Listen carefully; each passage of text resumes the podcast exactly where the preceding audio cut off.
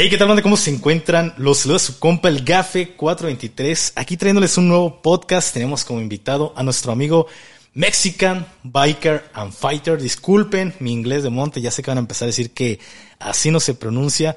¿Qué tal, hermano? ¿Cómo te encuentras? Ay, antes, antes de por ahí, este, pasó un problemilla, ya estábamos grabando ahí unos temas bastante interesantes, pero aquí a su servidor se le olvidó ponerle en grabar el audio, entonces, pues una disculpa, güey. No pasa nada, no pasa nada, tenemos otras tres horas aquí. Sí, una, disculpa, de verdad. ¿Cómo estás, carnal? ¿Cómo te lo has pasado? Bien, hermano, bastante bien. Este, muchas gracias por la invitación. Es la primera vez que, que grabo un podcast. Fíjate que creo que todo lo que no se grabó sirvió como para que agarrara más fluidez aquí al inicio. ¿eh? Sí, fíjate que, es cierto eso. Yo he tenido eh, quizá otros podcasts eh, aquí en este canal, pero sí de repente es un poco difícil como conectar, hacer ese chispazo y a veces en vez de un podcast se vuelve como una entrevista. Y, y la, la verdad, esta, este error sirvió como para haber conectado. La neta, estábamos muy a toda madre con la plática, pero pues son detallitos que, que de repente, de repente pasan. Eh, hermano, ¿cómo, ¿cómo te encuentras? ¿Cómo has estado con el tema de tu canal en YouTube? Pueden pasar a suscribirse. Este, bastante bien, hermano, bastante bien. Pues ya casi llegamos al millón y medio de seguidores en YouTube y en Facebook. Me da muchísimo gusto, hermano. Fíjate, eh, lo digo oficialmente que, y sinceramente también, eh, Mexican, o sea, tú fuiste la primera persona que, que, yo empecé a ver en contenido o a consumir contenido en esta plataforma, que es YouTube. ¿Y eso porque La gente puede decir, ah, no creo que nunca haya visto nada de YouTube. Son tiempos diferentes. Ya hoy en día a la gente se le hace pues fácil agarrar un teléfono inteligente a mi hija de nueve años y consumir contenido en esta plataforma. Anteriormente, estamos hablando de pues ya hace bastantitos años, eh, no era tan fácil tener un teléfono inteligente. Cuando ya fue un poco más fácil tenerlo, no, no había la libertad o la facilidad para tener el internet, Wi-Fi en, en algún punto. Ahorita creo que ya mucha gente cuenta con este servicio. Afortunadamente, mucha gente cuenta con él porque se ha hecho indispensable en nuestra vida, güey. Pero en esos tiempos era de que cuélgale, llevas a llegar a cinco minutos y cuélgale, güey. Porque, era gratis la llamada. Porque era gratis la llamada. sí, me acuerdo. No era tan fácil tener el internet. Yo que estaba en el ejército, para mí el teléfono era como. Ah, descárgate todas las películas que puedes, de toda la memoria para tener que ver ahora que esté de operaciones en, en mis retos libres. Salgo del ejército y, y entré como en un estado de, de depresión, güey. Como unos seis meses. Me costó muchísimo adaptarme nuevamente a la vida civil. Y lo primero que se me ocurrió, dije, ah, me voy a ir a comprar una moto. Y a mí me maman las motos de pista. Compré mi moto y, dije, ah, vamos a ver YouTube qué, qué me dice o gente, algo, alguna pauta. Aclarando, sí sabía andar en moto, porque más adelante te platico este tema. Eh, mi familia desde muy pequeño, yo, eh, ellos vendían motos este, usadas y puro cilindraje grande. Pero me entró la curiosidad de buscar ahí, güeyes, ahí dándole rápido en las motos. Y cuando puse R6 me apareció el Mexican. En aquel tiempo no tenías el, el millón, de, millón y medio de suscriptores. Y empecé a, consumir tu, tu, contenido, hermano. Entonces fue también hay un paro para salir de ese estado de depresión en el que me encontraba. Ah, qué chingón, qué chingón, hermano. ¿Y cuál fue el primer video que, que viste en mi canal? El primer video que vi, todavía me acuerdo, fue de, de un niño que estaba en un Oxxo, traes una CBR, no, no recuerdo si era 600 o era 1000 no, no recuerdo bien. Era, era una mil. Era una mil. Y recuerdo que el niño, creo que abría la puerta de, del ingreso al, al Oxxo. No, no recuerdo muy bien, ya tiene como unos tres años y medio, cuatro que lo vi por ahí. Entonces, eh, al niño le gustó tu moto y se acercó y, y le dijiste, acelérale, y tú mismo le aceleraste, de por sí casi no suena, ¿no? Y hasta el niño brincó, se asustó. Sí, sí, sí. Ese fue el primer video que, que me aventé de tu canal, güey. Ya de ahí me aventaba maratones, empecé a ver desde el principio eh, cómo fue que iniciaste, cómo empezaste con lo de las motos. Y de ahí empecé a consumir otros creadores de contenido como era Bleach, Bleach Rider, algo así, no recuerdo muy bien. Pero sí era más enfocado o me gustaba más tu contenido por la temática como la llevabas. No digo que el de Bleach sea malo porque me gusta, pero eh, me gustaba en ese momento mucho tu contenido a diferencia de, de otros creadores. todos los experimentos y las mensadas que se Sí, dan. güey, sí, como eso de por ahí de, de aventarle agua al, a ver cómo funcionaba, este, con agua una moto, entonces de repente sí es, es bueno ver algo de contenido y, y salir de, de ciertos, ciertos estados en los que te encuentras.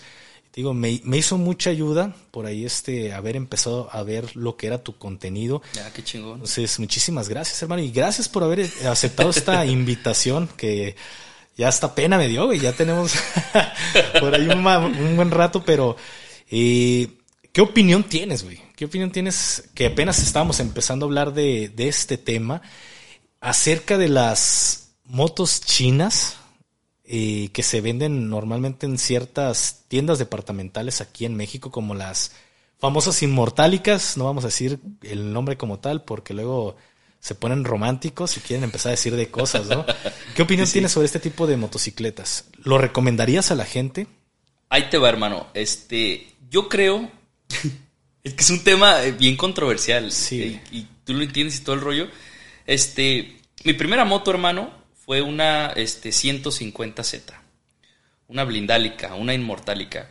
Este, y yo creo que una de las razones principales por la que yo compré esa moto y por la que la mayoría de la gente las compra, que fue algo que creo que no mencioné anteriormente, es que con mil pesos te la dan, mil o dos mil pesos, que los podías conseguir en una semana, inclusive hasta pidiendo prestados. Pero una moto que te valía 20 mil pesos te terminaba costando 60 mil pesos, hermano. Ya en el crédito, ¿no? Yo pagué casi 60 mil pesos por esa 150Z. No sé si se lo he platicado a las personas. Se te hace fácil porque te dicen, ah, con mil pesos te la llevas. Ah, Con 200 pesos a la semana, ¿no? Ey, 100 pesos. 100, 200, ah, tú los das. Pero, este, desafortunadamente, bueno, al menos yo, y creo que la mayoría de los jóvenes, que es lo que hacen cuando ya pueden tener créditos, se avientan. Porque, ah, ya tengo mayoría de edad, ya me dan tarjeta de crédito, vámonos. No conocen lo que es un crédito. Y yo no recomiendo un crédito cuando no tienes planeado así o no tienes una estrategia de cómo pagarlo. Porque si compras una moto este, y dices, ah, la voy a comprar y voy dando los abonitos, tu trabajo no lo tienes seguro. El trabajo nunca es seguro. Mientras estés trabajando para alguien te pueden despedir en cualquier momento. Y el problema surge ahí, cuando o te enfermas, cuando te despiden, cuando ya no tienes la capacidad para seguir dando los pagos de tu moto que compraste a crédito, es cuando ya empieza a faltar, ya no empieza a pagar, te empiezan a subir intereses y no puedes pagar tu moto. Y si la pagas, terminas pagando muchísimo dinero. Pero, eh, contestando a tu pregunta, yo recomendaría, sí, sí, hermano, sí recomendaría una moto. A lo mejor no una blindálica, cualquier moto que sea china y que sea de bajo costo, para empezar a aprender. O sea, si quieres tu primera moto, quieres empezar a aprender, por ahí hay un dicho que dice que. Ah, se ¿cómo dice? Eh, existen dos tipos de motociclistas: los que ya se cayeron y los que apenas se van a caer. Entonces, eres uno o el otro. ¿Tú cuál eres? Pues yo en estos momentos me considero que del que nunca se ha caído, güey. Gracias a Dios nunca me he caído de una moto, entonces Esperemos que no se esperemos pase. que nunca, pero tuve esa suerte, ¿no? De que en su momento cuando me enseñaron a andar en moto había una persona todo el tiempo detrás de mí, Orientándote. todo. orientándome, entonces empecé con motos un poquito más grandes, güey. Pues a lo mejor y por el tipo de moto, me imagino que también a lo mejor conducías con más precaución. Sí. Yo lo que veo que pasa con las personas que tienen, mira, yo aquí en este ramo, eh, a veces me duele y, y no es mentira leer los mensajes que me mandan seguidores. Y me duele en el aspecto de que me da un chingo a veces de, de, no sé, de, de, de, de- tristeza pues ver sus historias. Porque hay gente que me, ay, estoy trabajando, compré mi moto, pa, tuve un accidente. Perdí tal parte, perdí, pasó esto y ya no sé qué hacer y me piden algún consejo o algo, yo los apoyo en la manera que puedo, a algunos a otros no se puede. Este, y al final de cuentas yo me gusta preguntarles qué fue lo que pasó de manera honesta. Y la mayoría de los accidentes, hermanos, son por exceso de confianza. Tú crees que ya dominas la moto, crees que sabes todo, pero no es así.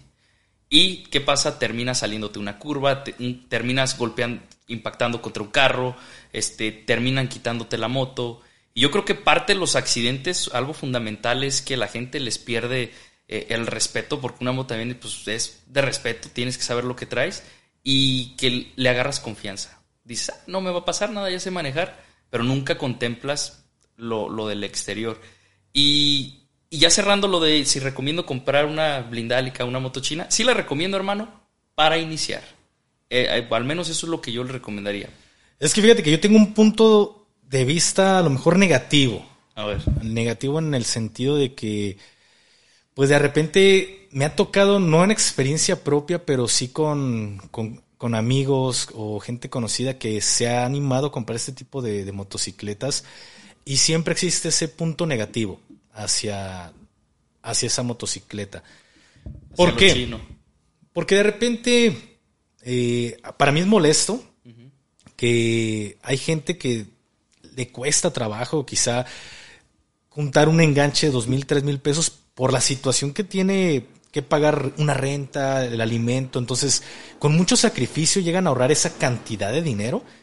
Y, y tú lo sabes, hermano, actualmente la gran mayoría de gente no vive como tal en la zona metropolitana, viven en las orillas ya, ya de lo que es eh, la zona metropolitana y hay, hay personas que toman sus, sus transportes y tardan una hora, inclusive hasta hora y media para poder llegar a su casa.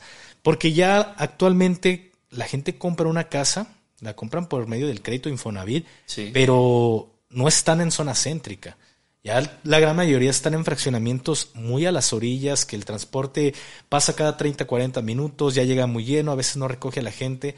Entonces, hay personas que dicen, me compro mi moto, y van con esa ilusión y se compran este tipo de motos de las inmortálicas, y como lo acabas de decir hace un momento, no les terminan saliendo en 20 mil pesos. Sí, ellos ven el precio de contado, pero terminan saliéndole en 60 mil, 40 mil pesos y si empiezan a fallar con ciertos pagos se eleva mucho el precio. Pero para mí ese no es el problema, sino que hace poco, hace unos 15, 20 días, hermano, este, un, un amigo eh, compró una moto de este, de este tipo en una tienda departamental de que te las dan con créditos o con un- enganches muy, muy bajos. Una que es copia de la Cargo, de la Honda. Y él ya con su ilusión me dice, mira, me compré esta moto y en- con encendido electrónico, a distancia, perdón, Sí, sí. encendido a distancia y muy, muy padre la moto con conexión USB. Y, ¿Cuánto? No, pues me salió en veintitantos, 24, 25 varos. Dije, ¿y en crédito? No, pues se me eleva dos mil pesos. Yo, ah, cabrón, dije, ¿dos mil pesos? Le dije, no, me dice, sí, mira, y me enseña el ticket de, de la compra. Ya cuando empiezo a ver el ticket, no eran dos mil pesos. En realidad la moto se le elevaba casi a treinta y tantos mil pesos. Casi, casi pegándole ya a los 40 varos. Le dije, no, güey, te va a salir en esto. Ah, ya la compré. Como de esas veces que dices, pues ya la cagué, pues no, no lo acepto y estoy feliz, ¿no? sí. Y digo, pues va. Entonces, ahí yo no me meto, ¿no? Pues ya cada, cada persona. Te digo, hace, hace como, hace poco, hace 15 días, poquito menos, no tenía ni una semana que había comprado la motocicleta. Me dice, ah, ¿cómo ves, güey? Este, iba para tal punto y se le cayó el claxon. Y aparte se cayó también lo del encendido a distancia y, y la moto no, que, no le quería prender porque por más que le daba este Marcha, marcha, no eh. prendía por el tema de la de que se había desconectado lo del encendido a distancia entonces la moto no tiene mucho que se acaba de comprar no tiene mucho uso y aparte traía muchísimos tornillos flojos los traía sueltos y eso es algo que a mí no me gusta de este tipo de motos, porque lo he visto no una sola vez, sino varias que saliditas de, de estas tiendas y están completamente flojos los tornillos y con las vibraciones se empiezan a mover. Me ha tocado, un ejemplo, las motos de cuando de pista que le compras alguna tornillería que no es para la moto, con las mismas vibraciones se empiezan a aflojar y se pum, de repente se te cayó el carenado, ¿no? Sí. Es por algo, o ese es el motivo por el cual no me gustan este tipo de motos y las fallas en, en los motores. Pues sí, tienes razón. Ahí te va. Yo creo que ahora sí que, este, no por denigrar a ninguna marca, pero sí, la mayoría de las motos chinas, digo, todos conocemos las marcas de las motos chinas, carecen de muchas cosas. Y yo creo que un problema de las blindálicas y de, y de otras marcas es, es que, no, bueno, no creo que un problema, es el problema. Las personas que las arman no lo hacen de manera correcta. Este, a mí yo compré hace mucho tiempo una DM125, eh, la saqué, en cuanto la saqué de la agencia, hermano, la cadena, yo ahí más o menos ya se ve mecánica.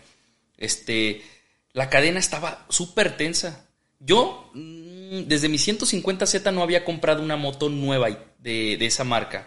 Entonces, Este, me la entregan y la cadena estaba bien tensa. Dije, bueno, a lo mejor por ser doble propósito, así es la cadena.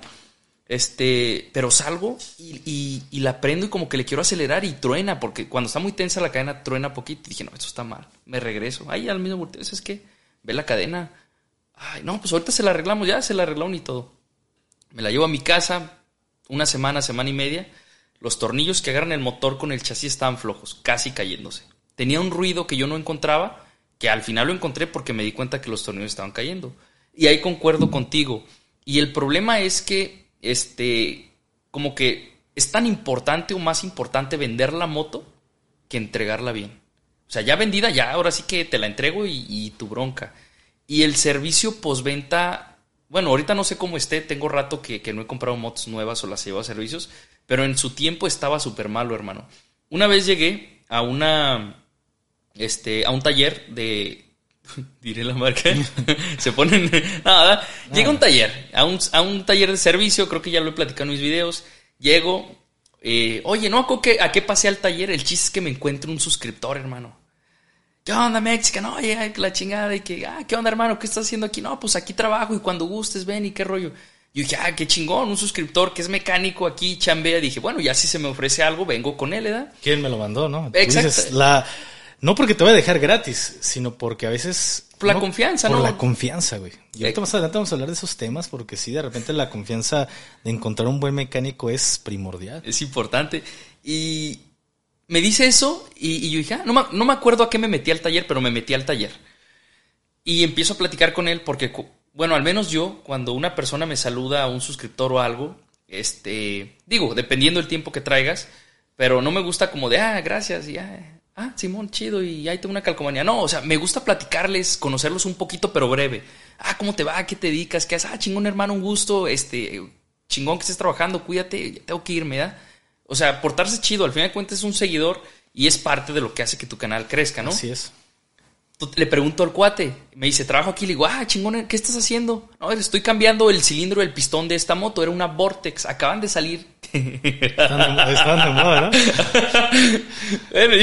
era una Vortex, acaban de salir en ese tiempo, sí. Es, me da risa porque creo que ya dije de, que, bueno. Ah, pues ya. Ya, ya saben. Ya saben. Este, y, y dije, ah, chingón, te queda un cilindro. Y le digo, ¿ya tiene rato aquí trabajando? Dice, tengo dos semanas, dos semanas, o sí, 15 días tenía, menos de un mes.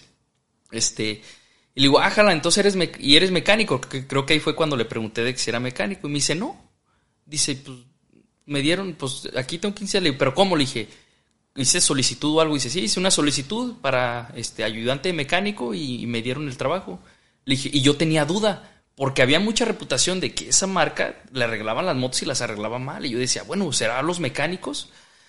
Entonces, cuando ese cuate me dice que hizo solicitud para ayudante mecánico, que no, no, no hizo ningún examen, no, ¿sabes de mecánica? Sí, que sabe que dijo que nomás les dijo ahí algo y lo contrataron.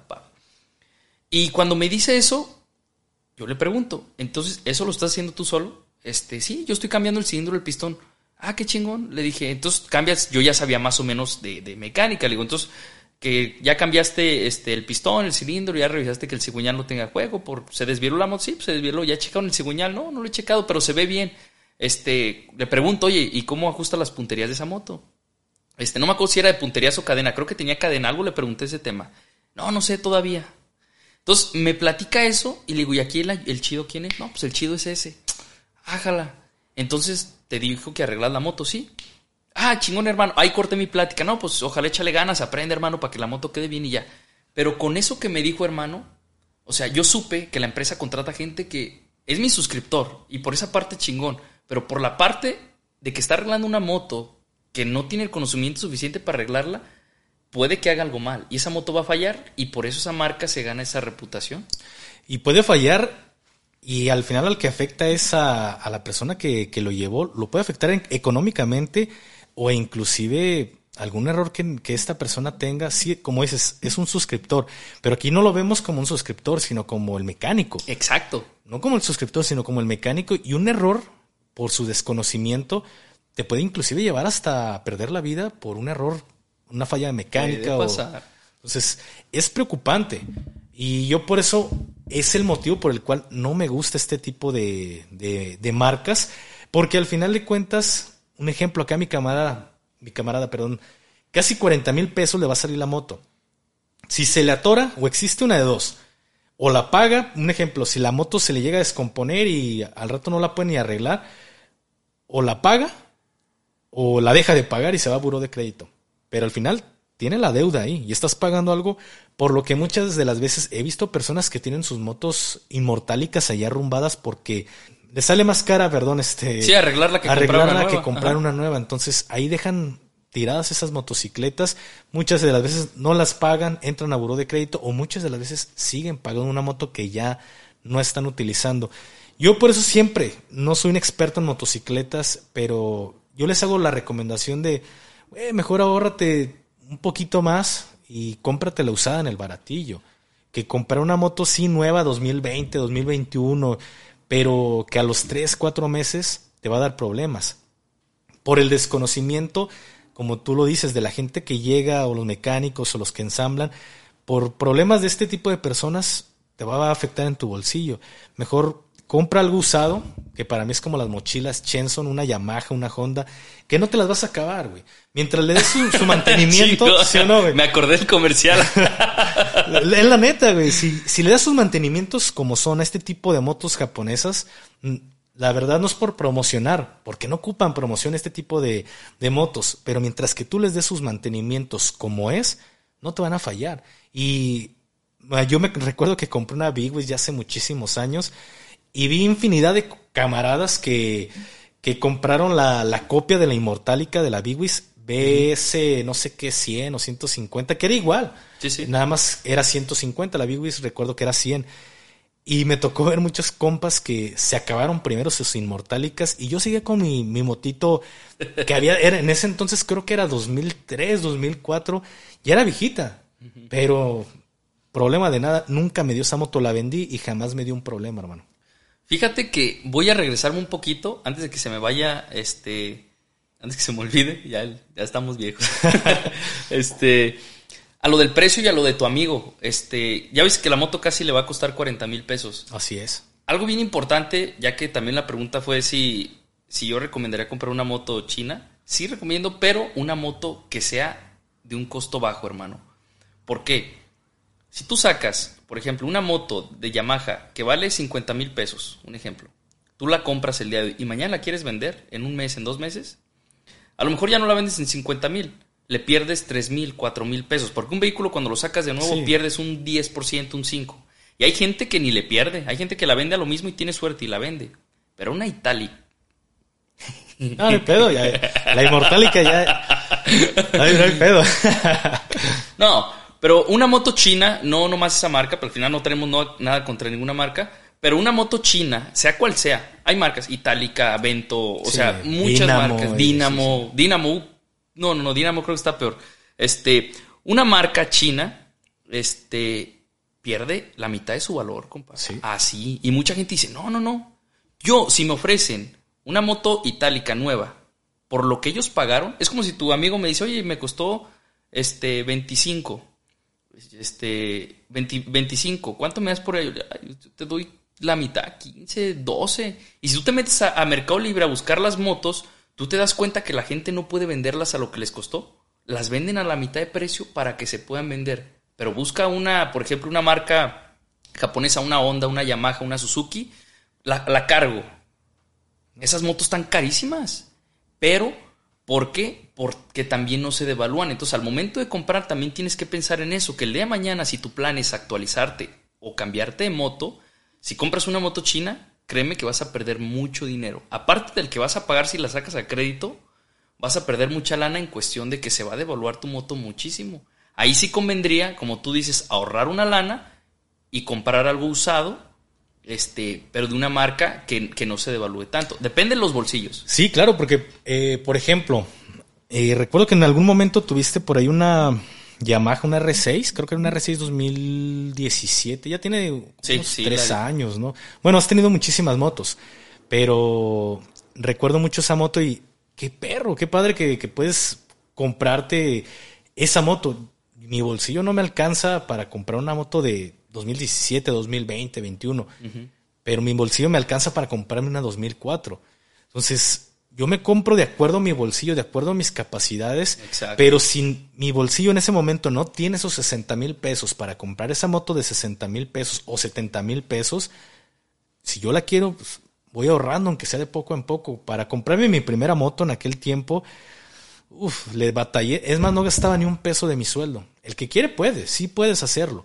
Y al final de cuentas, la compré, me acuerdo en ese entonces, como en 14 mil pesos esa Bigwis. Era cuando estaba el, el boom de las Bigwis aquí en, en Guadalajara.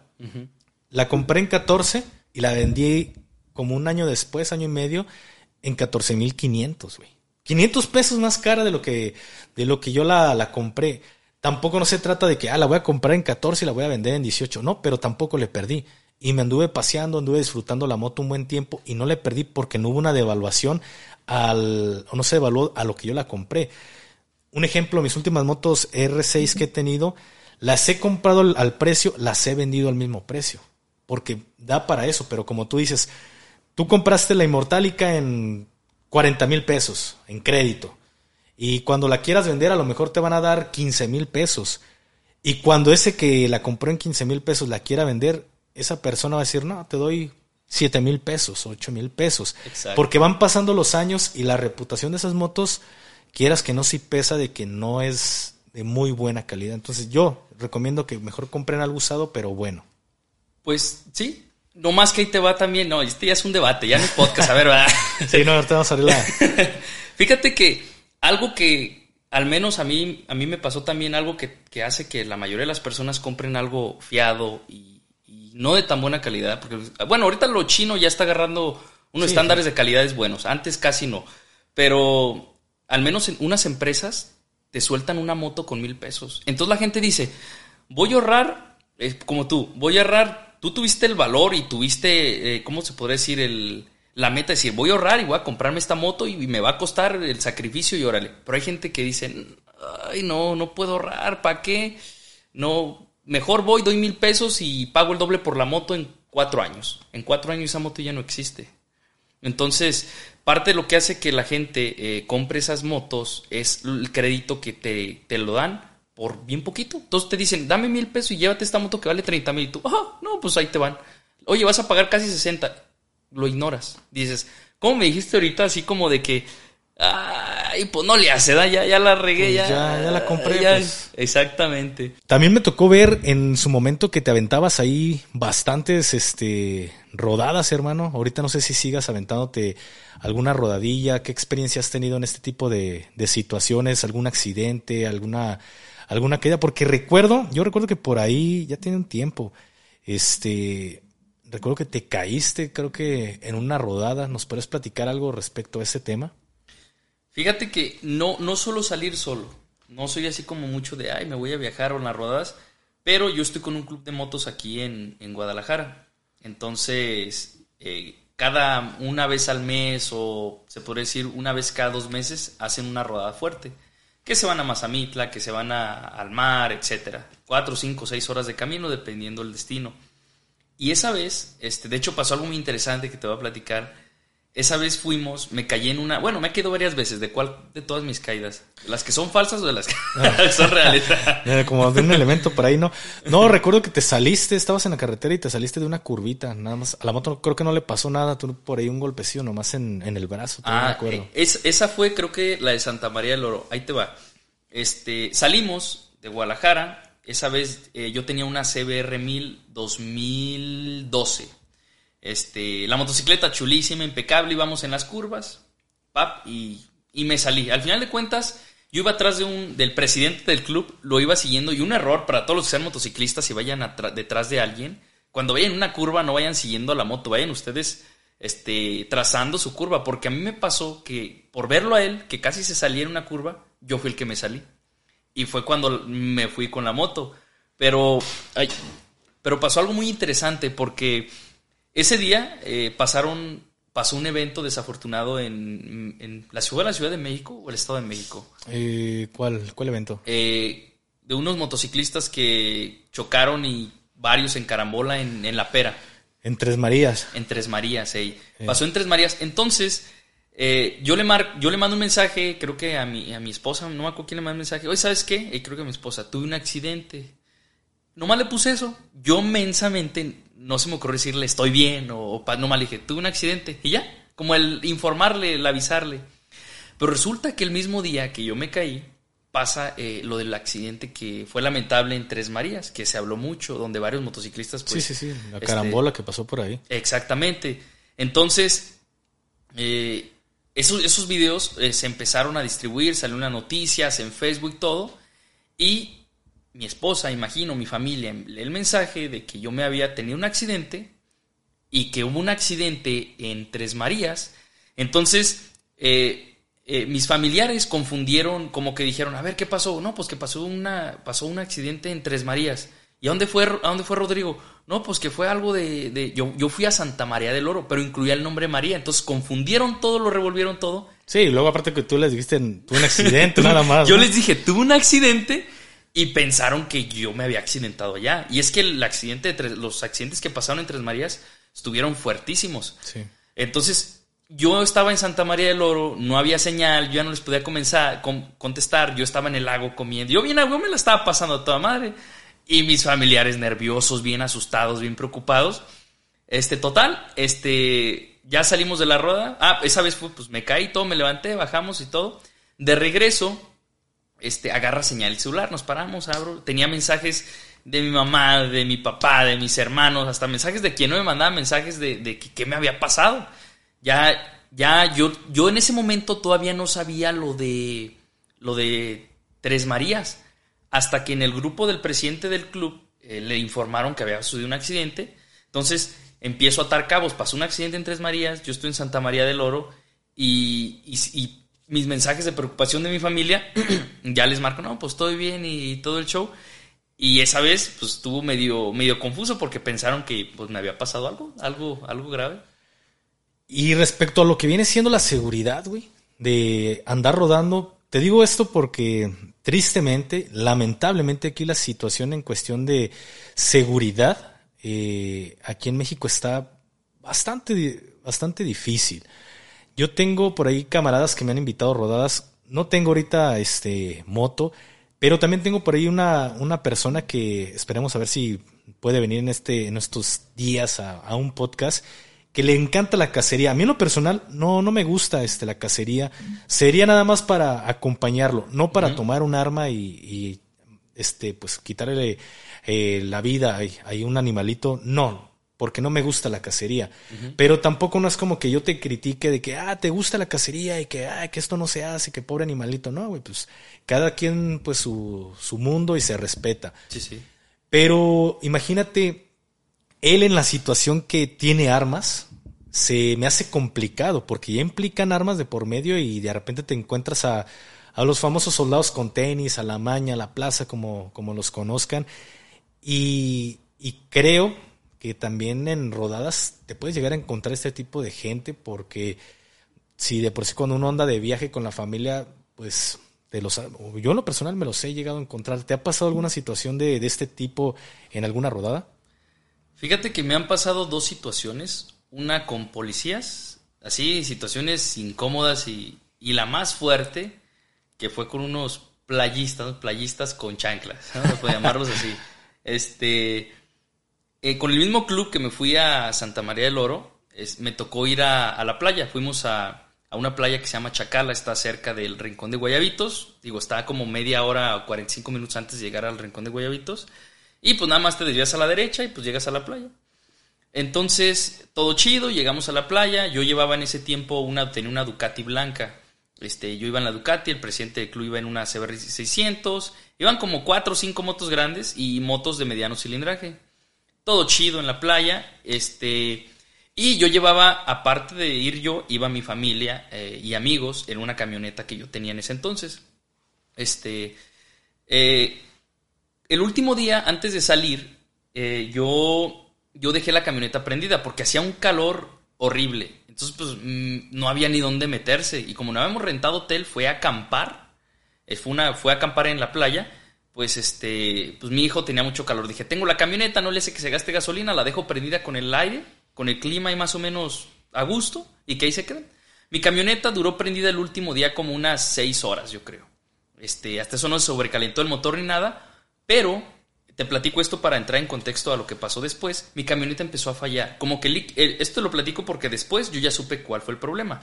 El líquido de la transmisión, este, como que se evaporó y tan caliente se ha de haber evaporado o se ha de haber filtrado, tirado, y la camioneta no aceleraba, se protegía, o aceleraba pero daba jalones. Total, nos vamos, nos preparamos y le digo a mis familiares, saben que vayan siguiendo la camioneta, este, y, y ahorita los alcanzamos, vamos en moto. Se salen y hace cuenta que para salir de Chacala, pues es una callecita, dos carriles y de venida, hasta que llegas a, como a la avenida principal, que ya si sigues por la avenida principal, ya llegas al rincón de Guayabitos. Total, la camioneta se les paró en un oxo. En el oxo literal se paró porque la camioneta se iba jaloneando. Todavía no descubrían cuál era el problema de, de, la camioneta, porque le pasaba eso.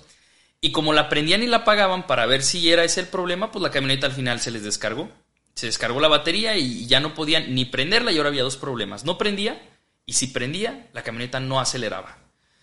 Total, nos organizamos todos en el club, vamos de salida y los demás se van. Y yo me quedo ahí en la camioneta con el presidente y otros dos amigos que tenían motos grandes. Y empezamos a ver qué tenía la camioneta. No, pues empezamos a buscar quién nos pasara batería. Pero para ese, ese, punto que yo te estoy hablando, nosotros, la camioneta ya tenía una hora ahí parada, más una hora que estamos ahí nosotros tratando de averiguar cuál era el problema y en lo que conseguíamos batería. Y resulta que cuando nosotros estábamos ahí, yo soy aficionado y me encantan las camionetas RAM y, y pues yo las ubico. Venía saliendo una camioneta RAM 2500 del año un 2022, 2021, 20, no sé este, y del nuevo modelo, de las más chingonas. Oye, y el problema con esas motos de las motos, esas camionetas RAM, o eres maña o eres gobierno. Ese es el problema, ¿eh? pero el y la gran mayoría. El gobierno no trae de lujo. Te digo porque acá en Jalisco, sí, güey, de repente yo traía por ahí una, una RAM de cargo, no era mía, era de, de, la chamba. Y odiaba esa camioneta, güey, la odiaba. Se me, se me hacen muy cómodas, muy bonitas, son muy tragonas de, de gasolina.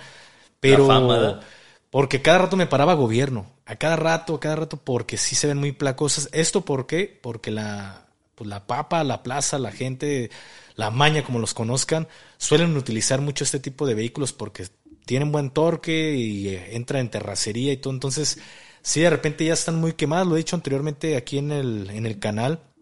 Desgraciadamente, este tipo de gente quema este tipo de, de vehículos por este tipo de situaciones, ¿no? Y al rato te ven y, ah, eres de la, de la plaza. Y cuando al final. La. Nos, me la gusta, güey. Me gusta, ¿no?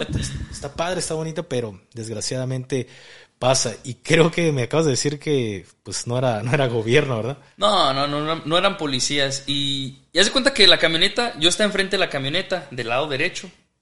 El cofre estaba levantado. La camioneta se acerca y se pone del lado derecho de mi lado derecho, pero al, como a la distancia de, la cajuela de mi camioneta.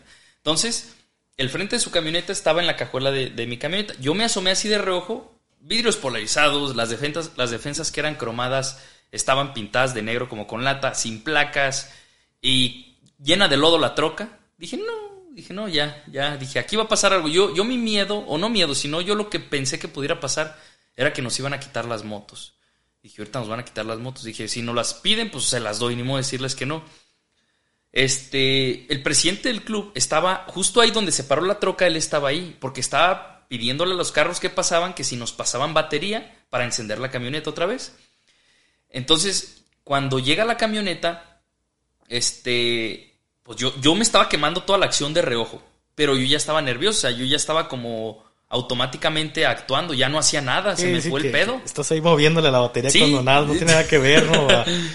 tipo Simpson, ¿no? y, y ya se cuenta que el presidente, pues, la neta, se me hizo de mucho valor porque en vez de culiarse, pues es que ahí no, no, ahí no quedaba culiarse o no quedaba así como tener miedo. Al final de cuentas, pues no debíamos nada, no éramos así que no éramos malandros, no íbamos a hacer nada. O sea, éramos pues, visitantes de la playa que ya nos íbamos. Entonces, pues el que nada debe, nada teme. Pero aún así te da temor, o sea, temes porque no desconoces. Y para mí esa fue la primera vez que tuve un, acercamiento así de ese estilo.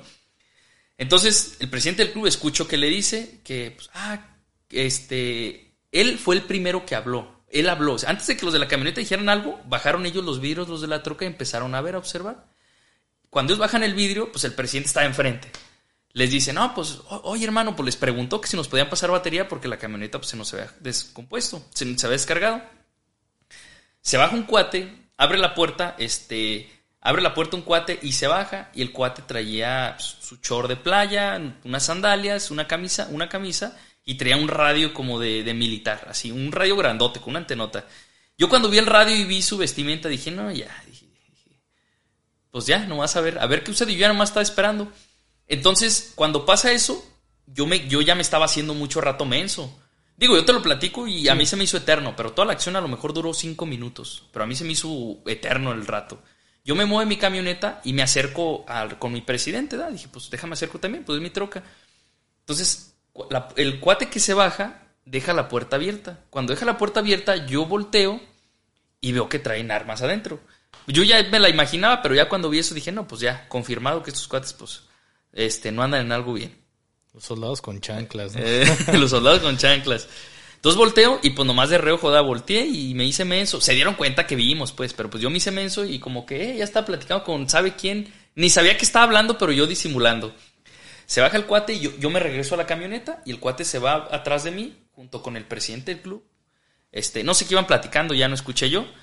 Pero fíjate que fue inteligente ¿eh? el presidente del club. ¿Por qué? Por justificar sin que se lo hayan pedido. Porque pudo haber sido diferente la, el tema y, o quizá el susto, pero él en el momento, te platico muy breve, se, te interrumpo.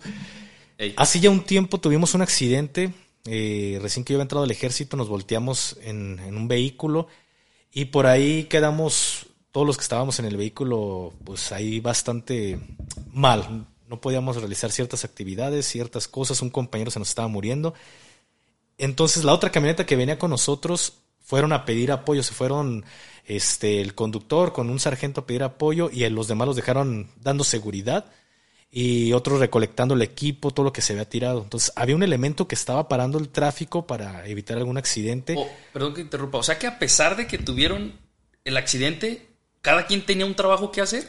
Eh, veníamos dos vehículos. Ah, ok, ok. Entonces nos accidentamos el vehículo que íbamos de uno. Todos los de la camioneta pues estábamos eh, te puedo decir, golpeados. Solo uno recibió mucho, mucho daño. La otra camioneta que venía de dos se fue con el conductor, el sargento, y no recuerdo si un elemento arriba se fueron al, poblado más cercano a pedir apoyo de, paramédicos, porque el radio que teníamos nosotros, uno grande, este, ese se, se, quebró completamente y el pequeño se, se perdió en el accidente. Entonces fueron a pedir apoyo a paramédicos para pues, echarle la mano a nuestro camarada. Pero los demás que venían en, esa camioneta se pusieron a establecer la seguridad y recolectar el equipo. Ya de ahí los que estábamos bien, entre comillas, golpeados y todo, pero pues hay que sacar la chamba, güey. Nos levantamos y también a recolectar equipo en lo que podíamos ayudar, a pesar de que estábamos golpeados. Este, y uno de mis compañeros estaba con una banderola improvisada, este, deteniendo el tráfico, y llega un vehículo tipo maña, güey. Tipo maña, este, a ver cómo había estado el pedo, se para, baja en el vidrio y le pregunta. Y mi camarada sí, este. Supo inmediatamente, supo inmediatamente que a lo mejor muy probablemente era maña, güey. Porque de hecho tenía poco que por ahí. Hasta la fecha sigue muy caliente ese, esa, ese sector. Y en automático mi camarada dice: ¿Son judiciales? Y esos güeyes voltean y. sí. Sí. Eh, ah, este, no, pues tuvimos un accidente, si pueden prestarnos apoyo a pedir alguna este, ambulancia. Ah, sí, ahorita vamos al poblado más cercano y se van, güey. Pero él, a lo mejor mucha gente puede decir cobardemente, ¿por qué le dijo? Se acobardó. No estábamos en una situación, estábamos en, desventaja, en desventaja numérica y teníamos otra prioridad, que era nuestro compañero que se nos estaba muriendo a, a soltarle chingazos a unos güeyes. Entonces se la aventó de, eres judicial, eres judicial. Para mí ahorita no quiero pedos, no queremos pedos con ustedes, traemos otra, otra bronca. Entonces los soldados con tenis terminaron quizás siendo judiciales, improvisados. Ah, pues somos judiciales, que les va bien. Y en esto de, de tu presidente fue inteligente decir, se nos descompuso la camioneta, nos pueden pasar batería. Así él, él ya justificó en el momento de el por qué estaban ahí tantos elementos que quizás se veían sospechosos y a los otros güeyes, pues ya no hubo necesidad quizá de ir a pegar una cachetada o apartar gente porque ya les habían justificado el por qué. Entonces fue bueno que lo hiciera. Para mí sí fue, fue muy bueno que, que haya llegado de esa forma. Prácticamente justificó el porqué sin que se lo hayan preguntado. No se echó tan, tan del delito y por eso estamos aquí. por eso seguimos haciendo este podcast. ah, y, ah, pues te digo, entonces el cuate se baja y, y pues viene con mi presidente, ¿da? Entonces llega y hace una pregunta. No recuerdo muy bien, la neta, pues si, si pones atención, pero pues estás nervioso y se te revuelve todo. Y ya pregunta que. No me, no acuerdo si me dijo que qué año era la camioneta o de quién era la camioneta. Entonces yo le respondí, no, no me acuerdo si le dije, es mía y está el año.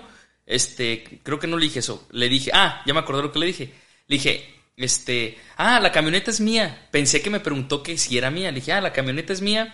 Este, es una Pathfinder 2013, le digo, pero pues ya está vieja. Yo como en mi, como así instintivamente, como no te la lleves, güey. Volvemos a lo mismo, tú justificaste inconscientemente de, ya no sirve, para que no te la lleves. Y no te, no te sirve para ti.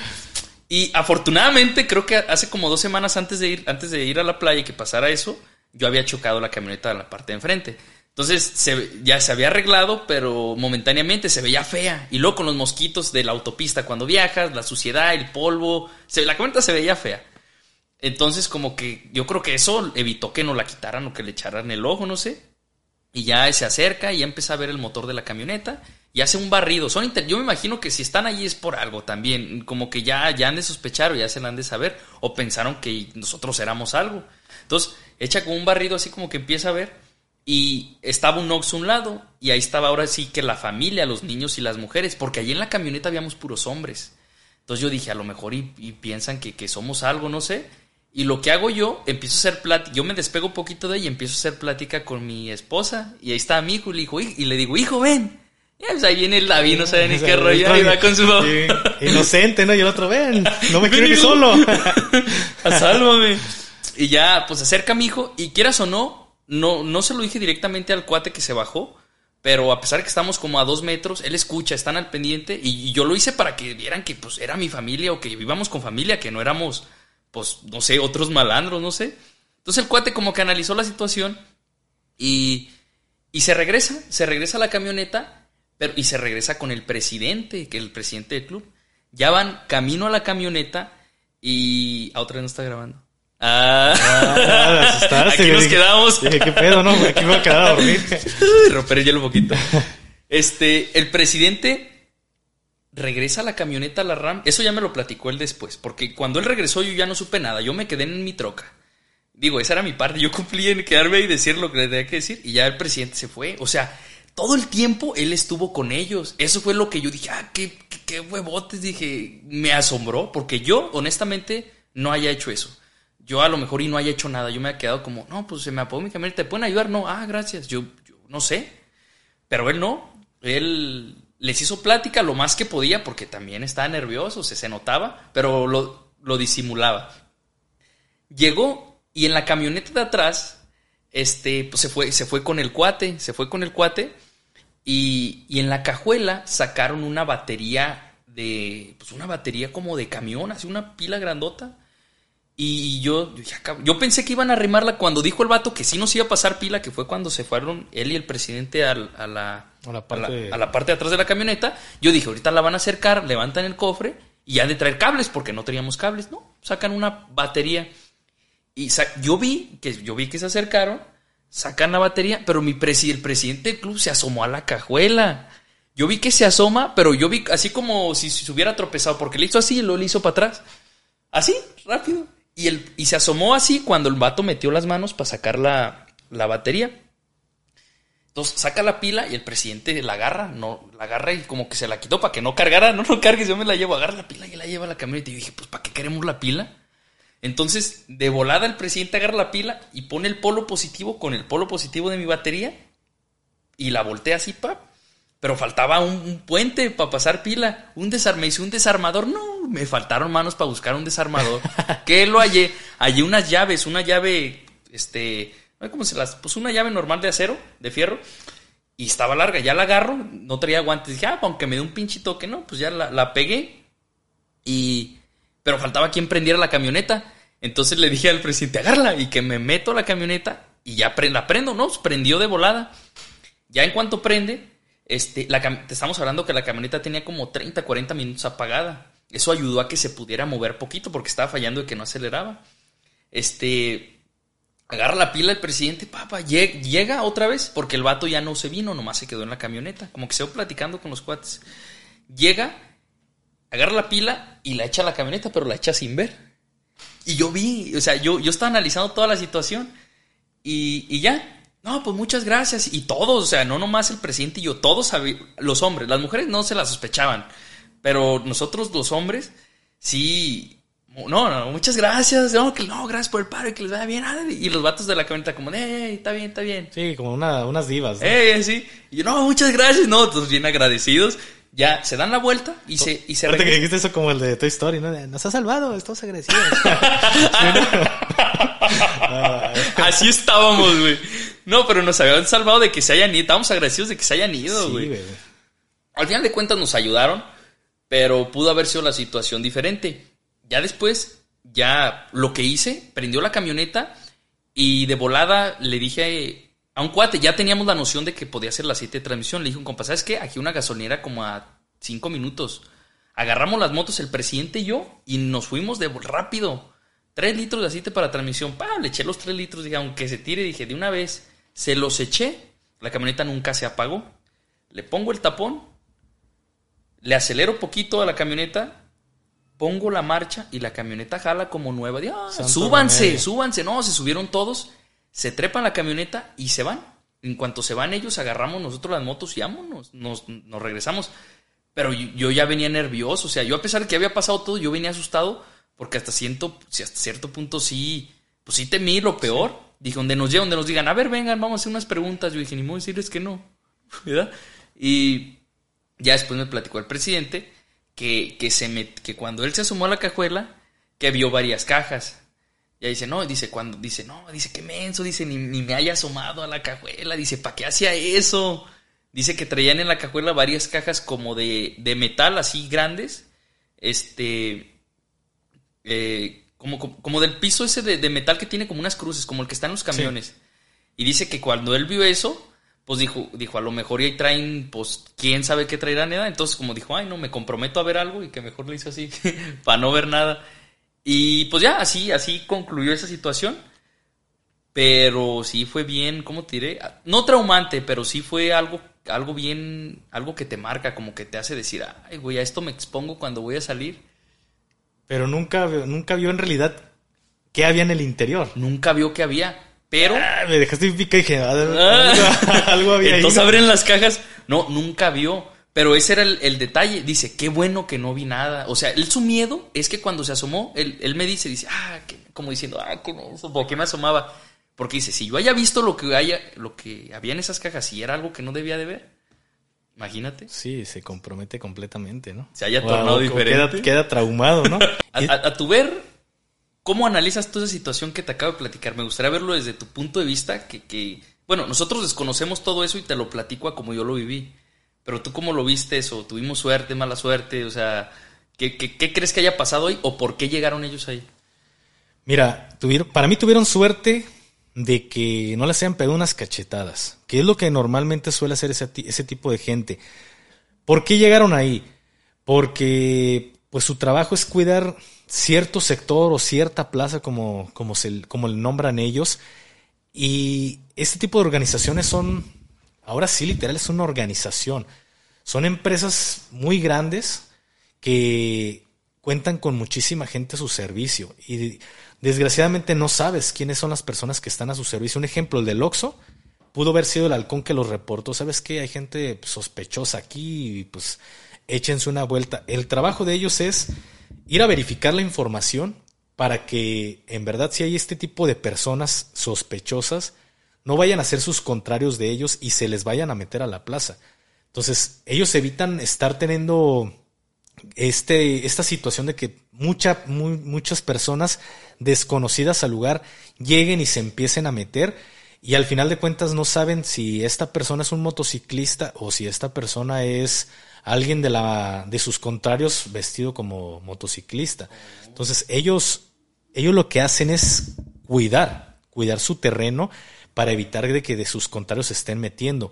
Entonces, normalmente estas personas llegan y te empiezan a, a, este, a empezar a hacer preguntas de, de dónde vienes, a dónde te diriges, eh, traes familia, dinero, empiezan a hacerte una serie de, de, preguntas de este tipo y donde ellos noten que existe algo extraño es cuando de repente los empiezan a, a ver, ven, vénganse para acá, se los llevan, los golpean no y si no traen nada, pues haga una disculpa, ya te golpeé, que te vaya bien para que te pongas más, más este, vivo la próxima vez.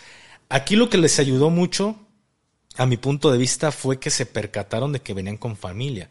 Pero de repente si hubieran venido solos este, en la camioneta, pues hubiera sido otro tema muy diferente. También otro punto que les ayudó mucho, que se dieron cuenta que eran, que eran bikers. Entonces eso también fue, fue favorable a, hacia ustedes.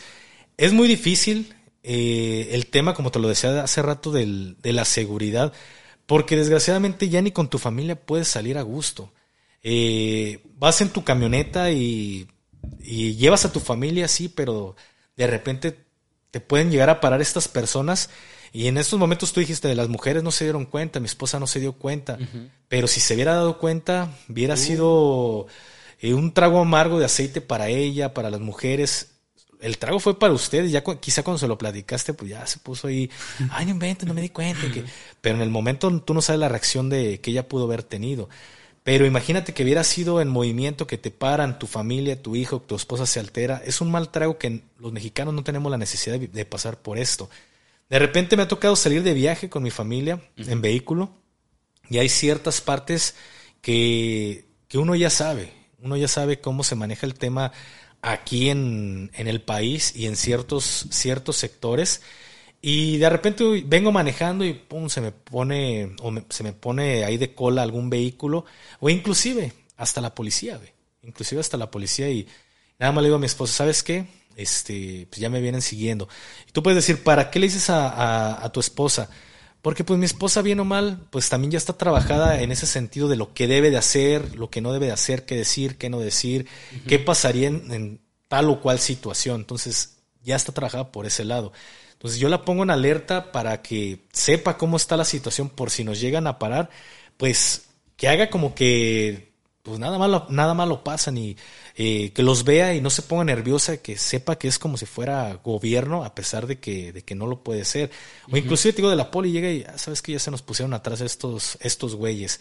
Y ahí te están pegando cola un buen rato. O que más poniéndote nervioso. Sí, güey, sí te pone nervioso. Entonces, tú llegas a tal cual municipio y y ya sabes que cuando se te de repente se te ponen atrás, pues baja los vidrios, baja los cuatro vidrios para que ellos vean que, que vas con familia. Entonces es algo que como mexicanos no tenemos la necesidad de pasar ese tipo de, de malos tragos. Hace un rato dijiste acerca de que también con la policía, ¿qué viviste con la policía?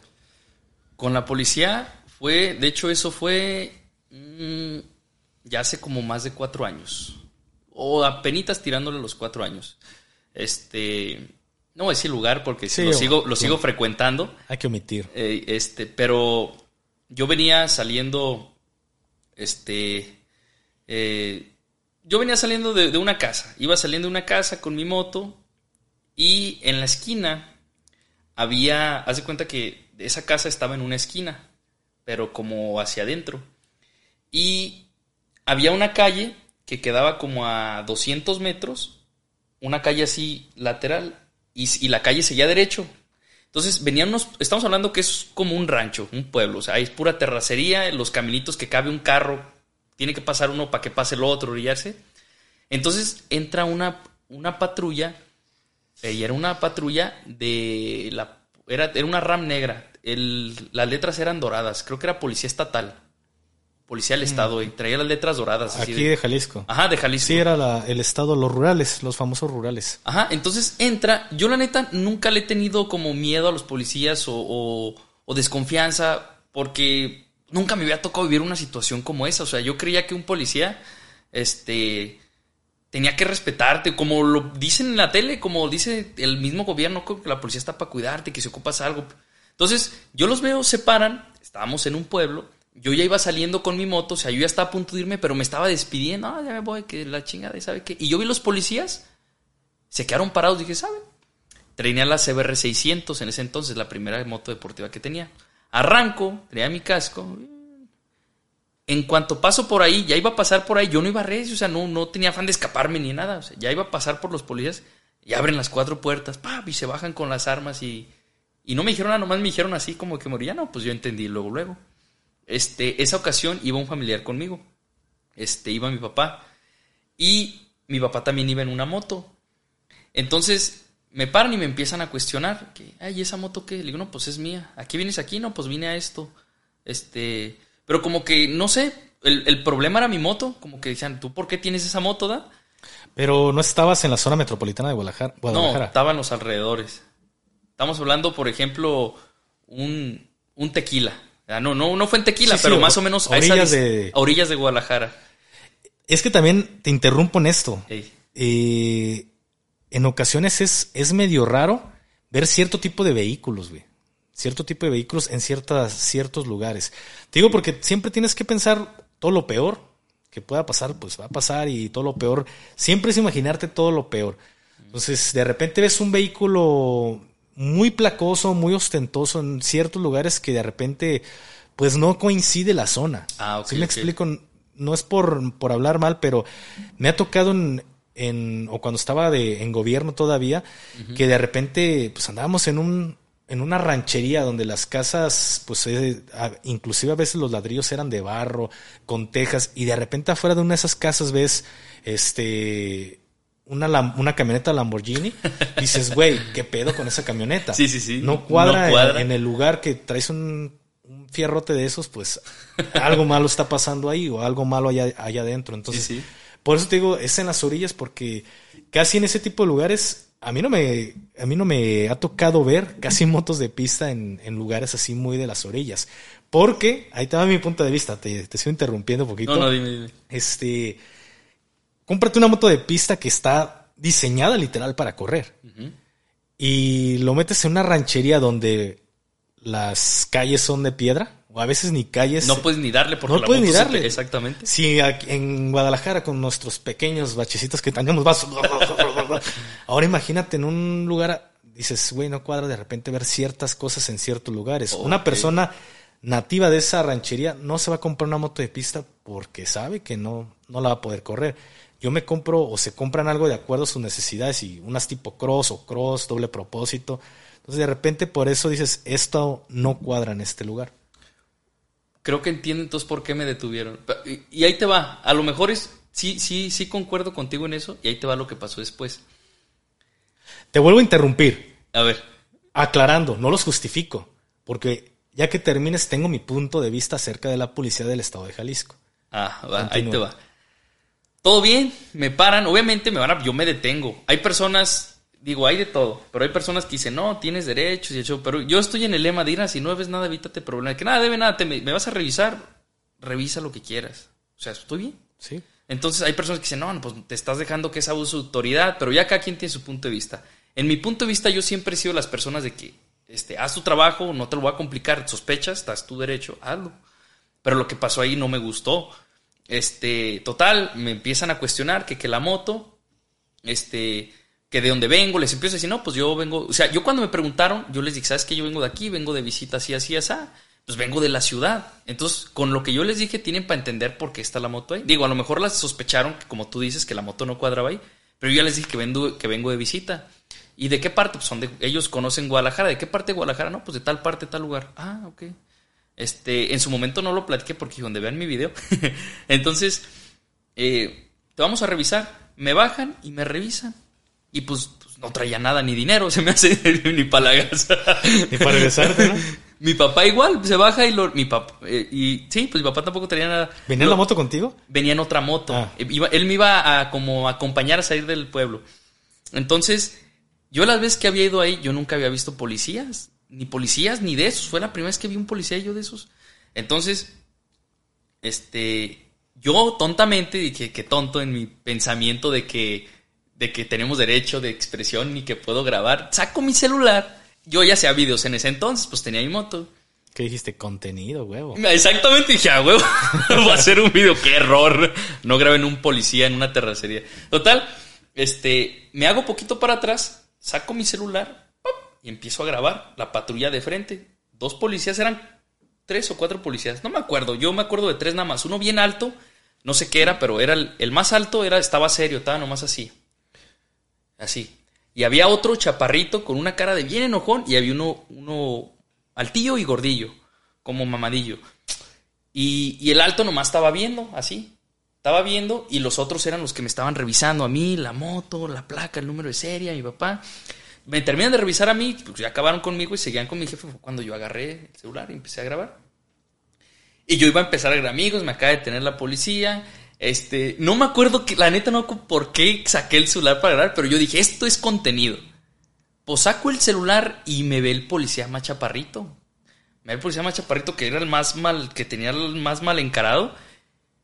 Y que me agarra. Literal, yo, yo, yo estaba grabando, se acerca, pero se acercó por un lado, no por enfrente. Se acerca por un lado, ¡pap! Yo estaba así y que me agarra la mano así, pero fuerte.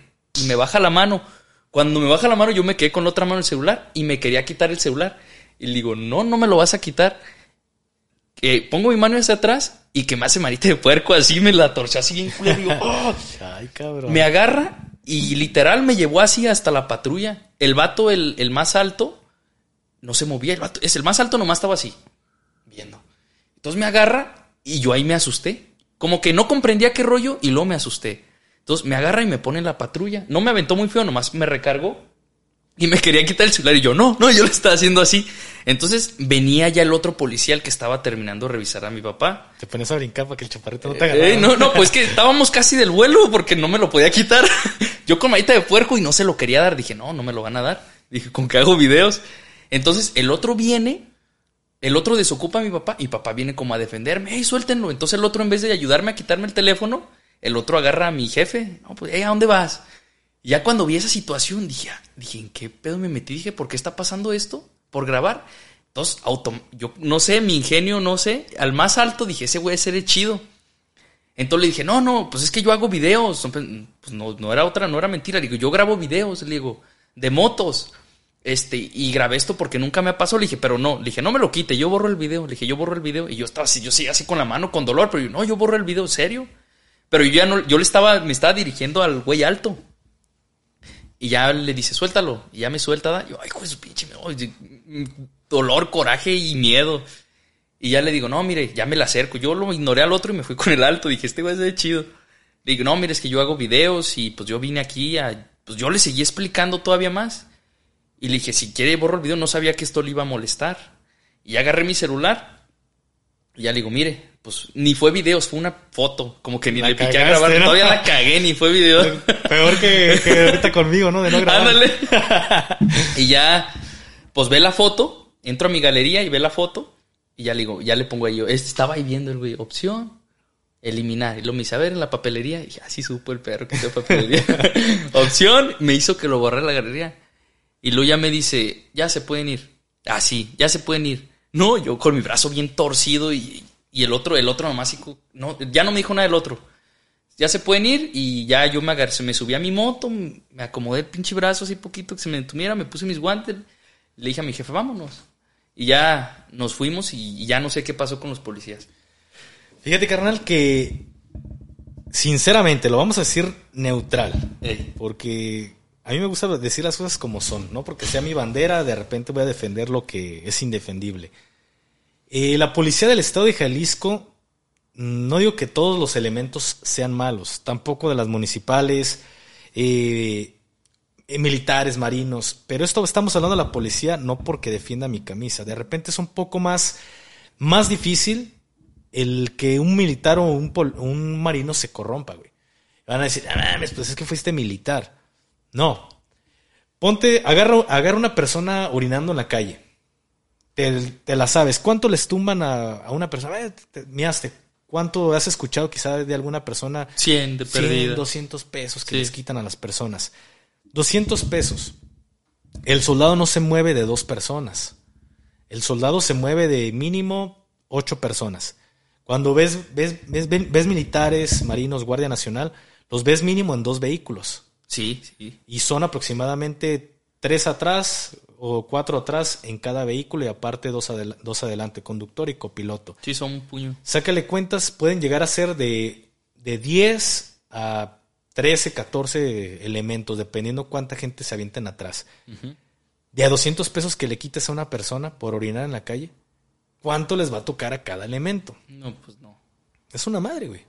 Y que alguien los esté grabando, que le quitaron 200 pesos, sabe el, militar y el marino que se va a meter en un pinche pedo por 15, 20 pesos que le quiten o este 200 pesos que se vaya a quedar el comandante y que no les va a dar nada a ellos, los, militares dicen ah, que se los quite él, yo no voy a meterme en pedos por...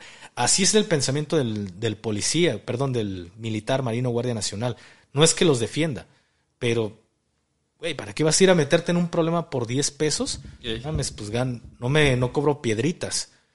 Pero el policía municipal, el policía estatal, regularmente andan de dos. Entonces le quitan 200 pesos a una persona que va y orina en la calle, 100 y 100. 100 para, el, para mi parejón y 100 para mí. Esa es la forma de pensar del policía. No digo que todos, porque también hay muy buenos policías, pero sí gran parte del, de los elementos son de esta forma. Ahora, la policía de Jalisco. Hubo un tiempo, este, no sé si recuerdas, que se formó una famosa fuerza única. Sí, sí, supe. La fuerza, única, Que era parte del Estado. Y de, inclusive los policías estatales no los querían. Porque eran los consentidos del Estado. Vehículos nuevos, armamento nuevo, equipo nuevo, todo bien línea. Pero hubo un gran detalle con estos elementos de la fuerza única. No digo que todos, no generalizo todos, pero sí gran parte de los elementos que conformaba la fuerza única eran elementos que en sus corporaciones no querían, güey. ¿Y por qué digo sus corporaciones? Porque la Fuerza Única se formó con policías del estado de Jalisco. Y al decir policías es de todos los municipios del estado de Jalisco se conformó la Fuerza Única. Ah, Un ejemplo decían, a ver, este, Talpa, mándame dos.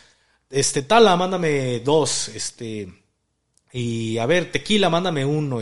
así se conformó la Fuerza Única.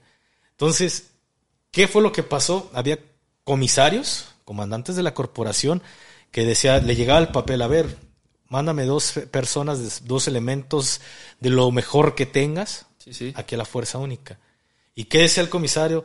De pendejo voy a mandar a mi... Al más a mi, a mi más a mi más fibra de toda la corporación. ¿Qué hacían los comisarios?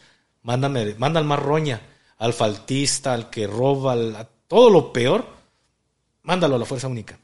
Y de eso se conformó gran parte, repito, no toda la fuerza única, para que no les quede el saco a todos, pero sí gran parte de la fuerza única se conformó por personas de este tipo. ¿Y qué era la fuerza única? ¿Qué hacía la fuerza única? Eran los que andaban en todas las orillas de, de la zona metropolitana, porque para las personas que no lo saben, para la policía del estado, la zona de castigo es Guadalajara, Zapopan. La zona metropolitana es zona de castigo para ah, estas corporaciones. Tú dirías, ay, ya lo dijiste. Es lo chido, ah, caray, Aquí está todo. Pero aquí no hay dinero, güey. Aquí no hay billete. El billete para la fuerza, para los estatales, es en las orillas. Que hoy actualmente es. Las, las unidades ya no existe como tal fuerza única. Ya regresó nuevamente a la policía del Estado como tal, que es PRJ, son las iniciales, y ya el número económico del vehículo, que es Policía Rural de Jalisco.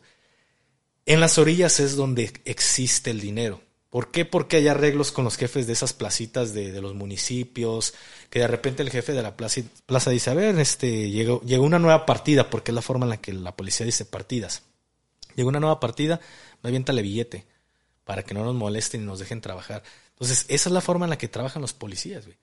Y de repente, pues, para ellos nunca es suficiente, dirían por ahí la rola, nunca es suficiente este, y ven de repente al Mexican que anda pendejeando ahí en una moto de pista, alto pedorraje. Y muchas de las veces, güey, la gente no sabe el precio. Yo hace poco tenía un Camaro, ya lo financié, ya se vendió el Camarito. Yo le decía a mi esposa, porque toda la gente voltea a ver el Camaro, güey. y era un, un, y por lo mismo, ya no me gustó el Camaro, porque era un imán. Haz de cuenta que era una RAM. Era un imán de que me parara gobierno.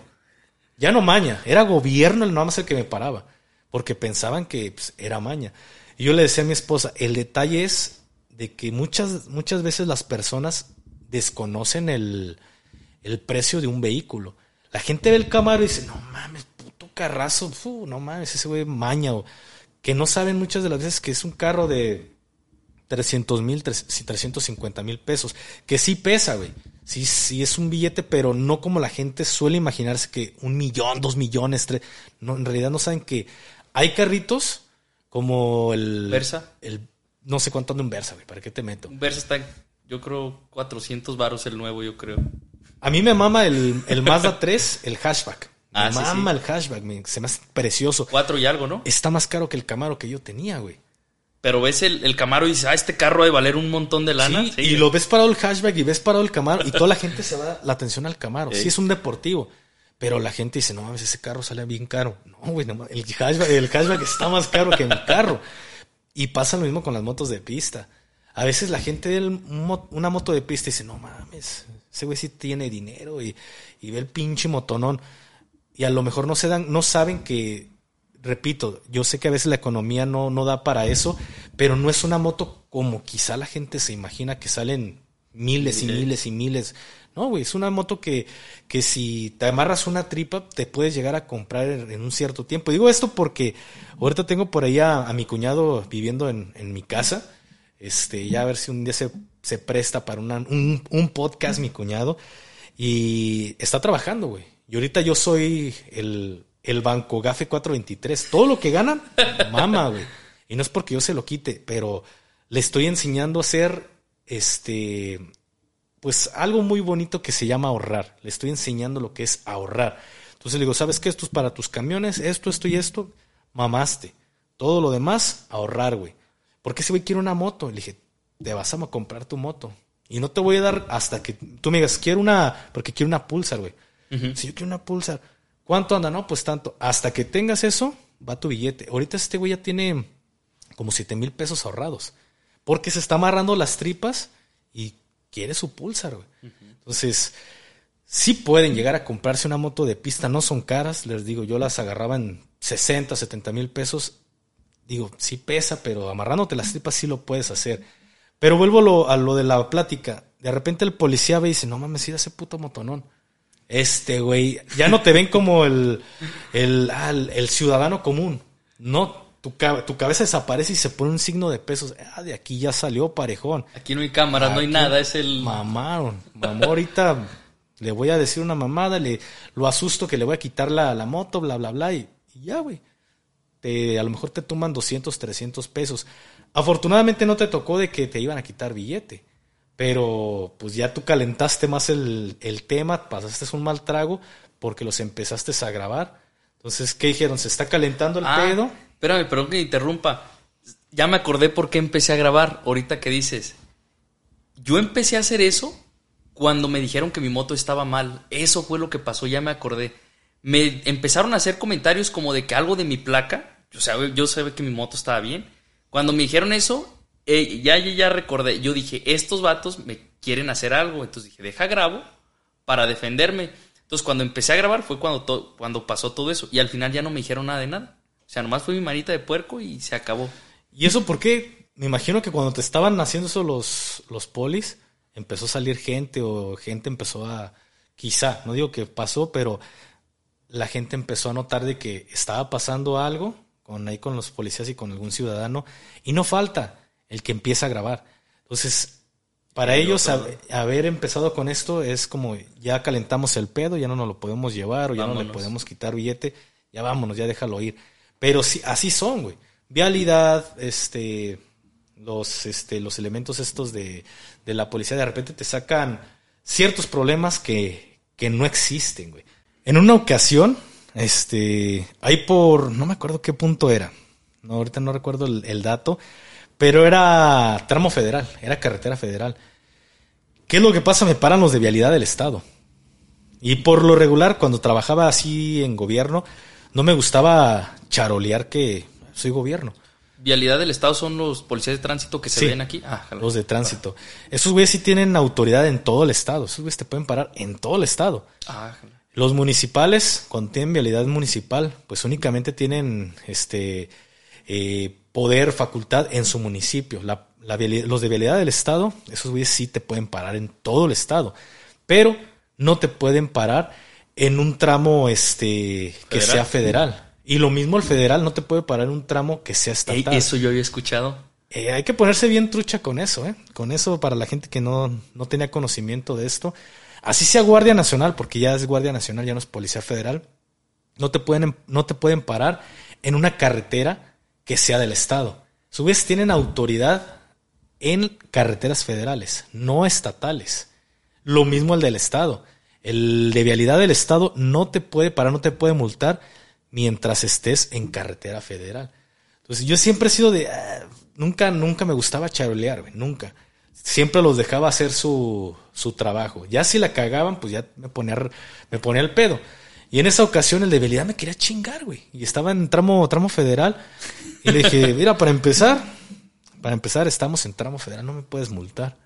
Y ese güey se quedó así como, este pendejo, si sabe.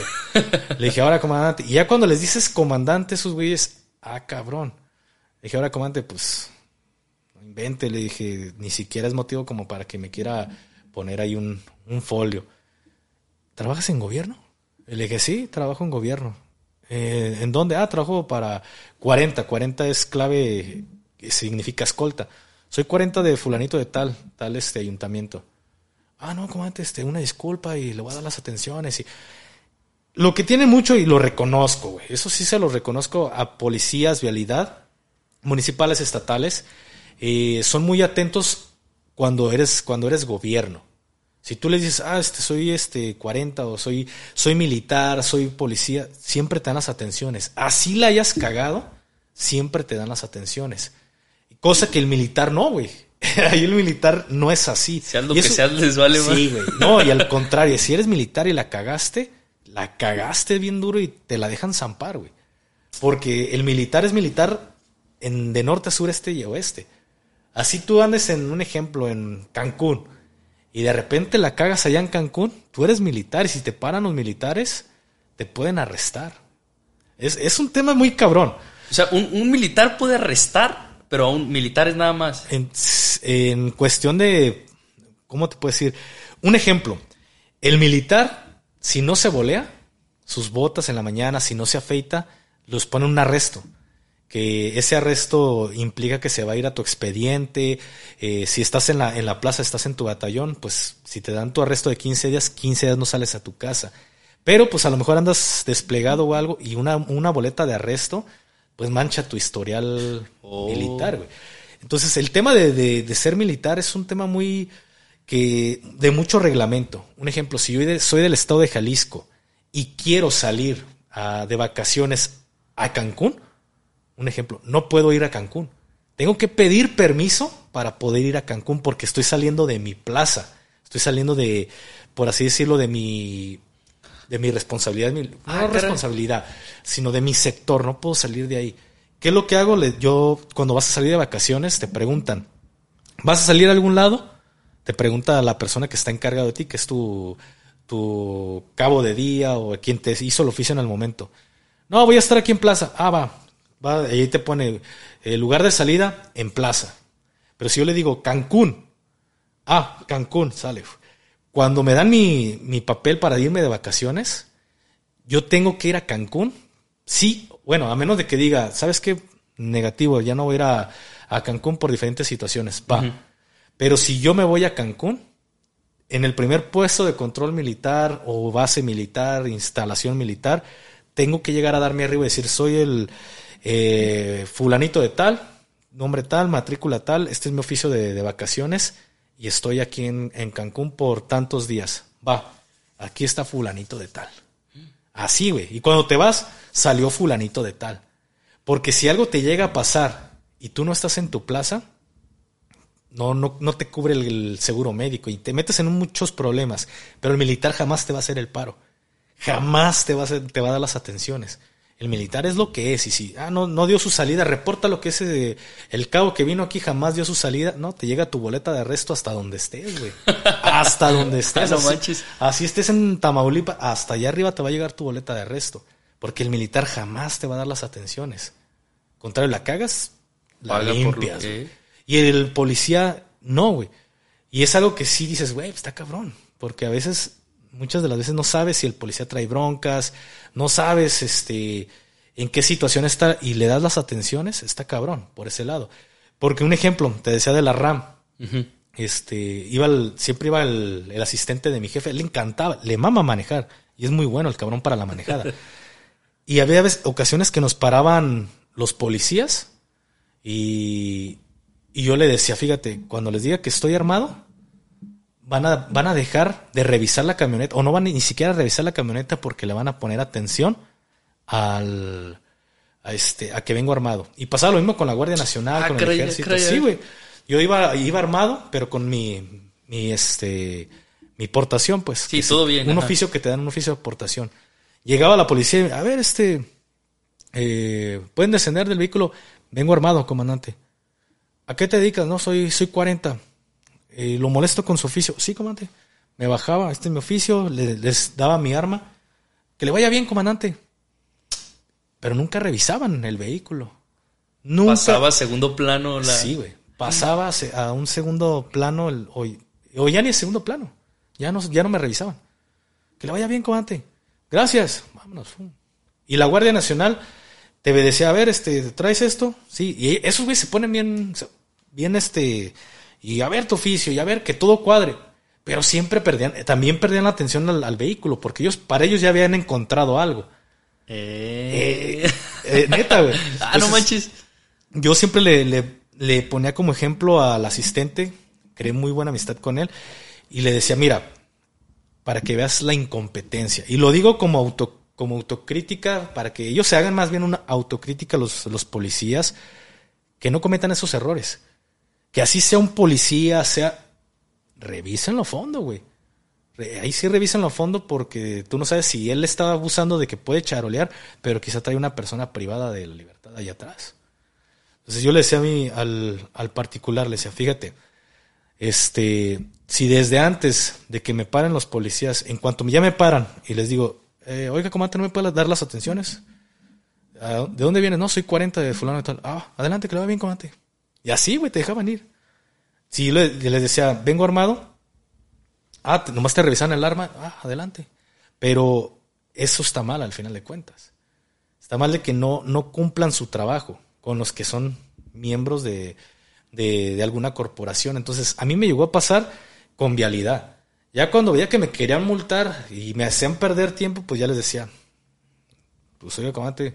Ya con el puro, cuando dices comandante, ya dicen, este güey es alguien.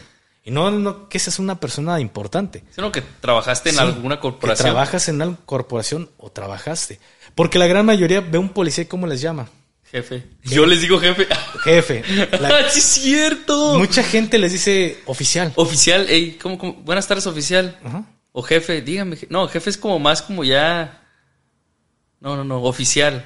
Policía, ¿no? Oficial, ey, sí es cierto. Así les llama la gente, No me güey. había dado cuenta. Pero cuando alguien les dice, ¿qué tal, comandante? Buenas tardes. Este güey es alguien. Trabajó en gobierno, trabaja en gobierno, pero así sea un policía de línea, pero es, es alguien. Es alguien de gobierno. Y luego, luego te avientan el putazo. ¿En qué trabaja, comandante? Ah, y y ya cuando le empiezas a hablar en claves, ah, que le va bien, comandante. Y eso está mal. Tienen que ser parejos con todas las personas, güey. Y te digo, con esa vez de los de vialidad, pues no mames, me quieres chingar, pues les da su bajón de huevos, pero ese bajón de huevos es no porque te dejen ir, sino porque les estás dando un bajón de huevos y sabes que ellos ya se toparon con pared. Ya se topan con pared porque si este güey sabe que la estoy cagando en protocolo, sabe que estoy haciendo esta madre, no es porque diga, ah, que no me chingue, no, yo sé que la estás cagando, pero para no llegar a los insultos como si el mexican que no ha trabajado eh, en seguridad se quiere poner al pedo, para no llegar al, punto de que me estén haciendo manita de puerco y que me estén golpeando porque me quieren robar dinero, pues lo chingas con el, hey, comandante, este güey ya valió madre, no le puedo decir nada porque también sabe cómo está el pedo. Entonces, es una situación muy cabrona, güey. Qué, qué buen tip, ¿eh? Digo, no, no está chido también como farolear, pero pues si ya estás en una situación así bien desventajosa. Ojo, acabas de dar en un punto bien, bien sensible en este tema. No lo hagan. Y no lo hagas, mexicano. ¿eh? No lo hagas. Porque te puede salir contraproducente, güey. Se van a dar cuenta que no, pues no sabes nada al final de cuentas. Dos cosas, güey. Si el policía te dice, te empieza a hablar con claves, ay, cabrón, no sé. A ver, ¿usted por qué anda de...? Y, te van, y ahí te van a traer al pedo. A ver, y, a ver, y ¿para quién trabajas? Y a ver, este, y te empiezan a cuestionar.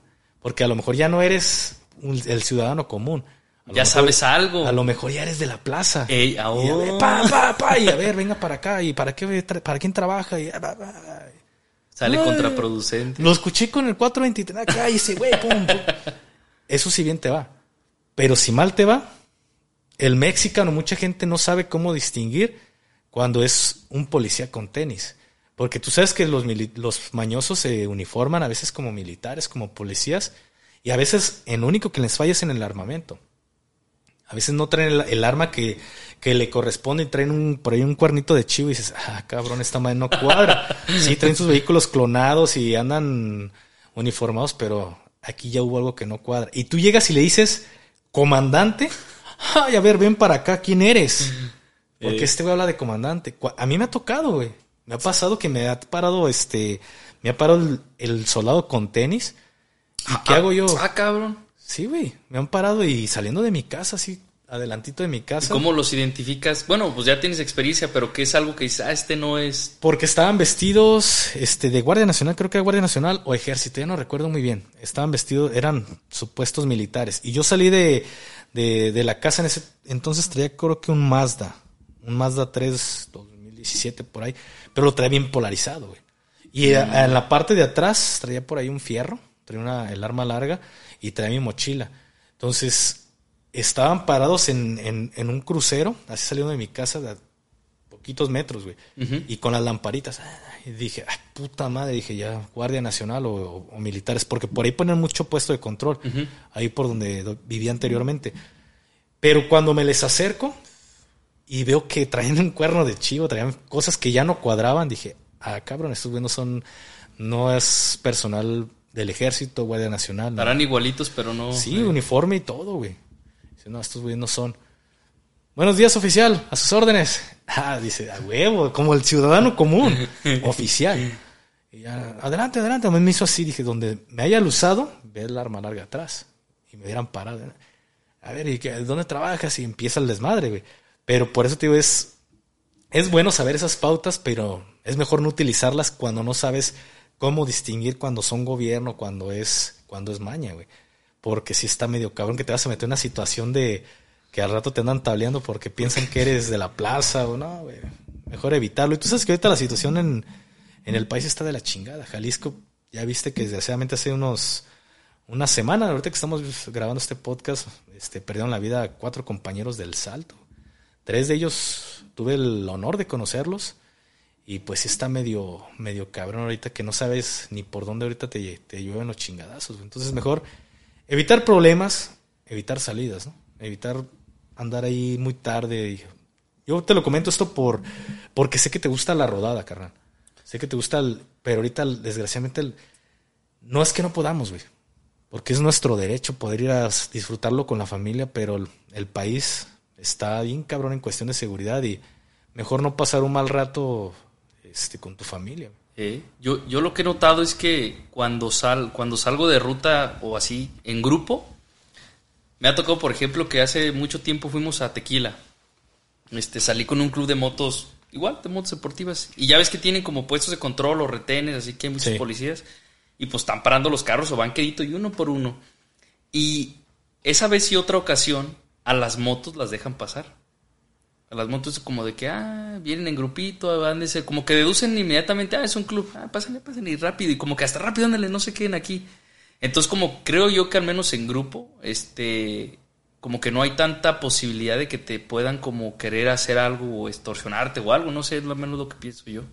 Sí, pues es que a veces el, el gobierno, vamos a decir el gobierno en general, desde militar hasta policía, saca sus propias conclusiones.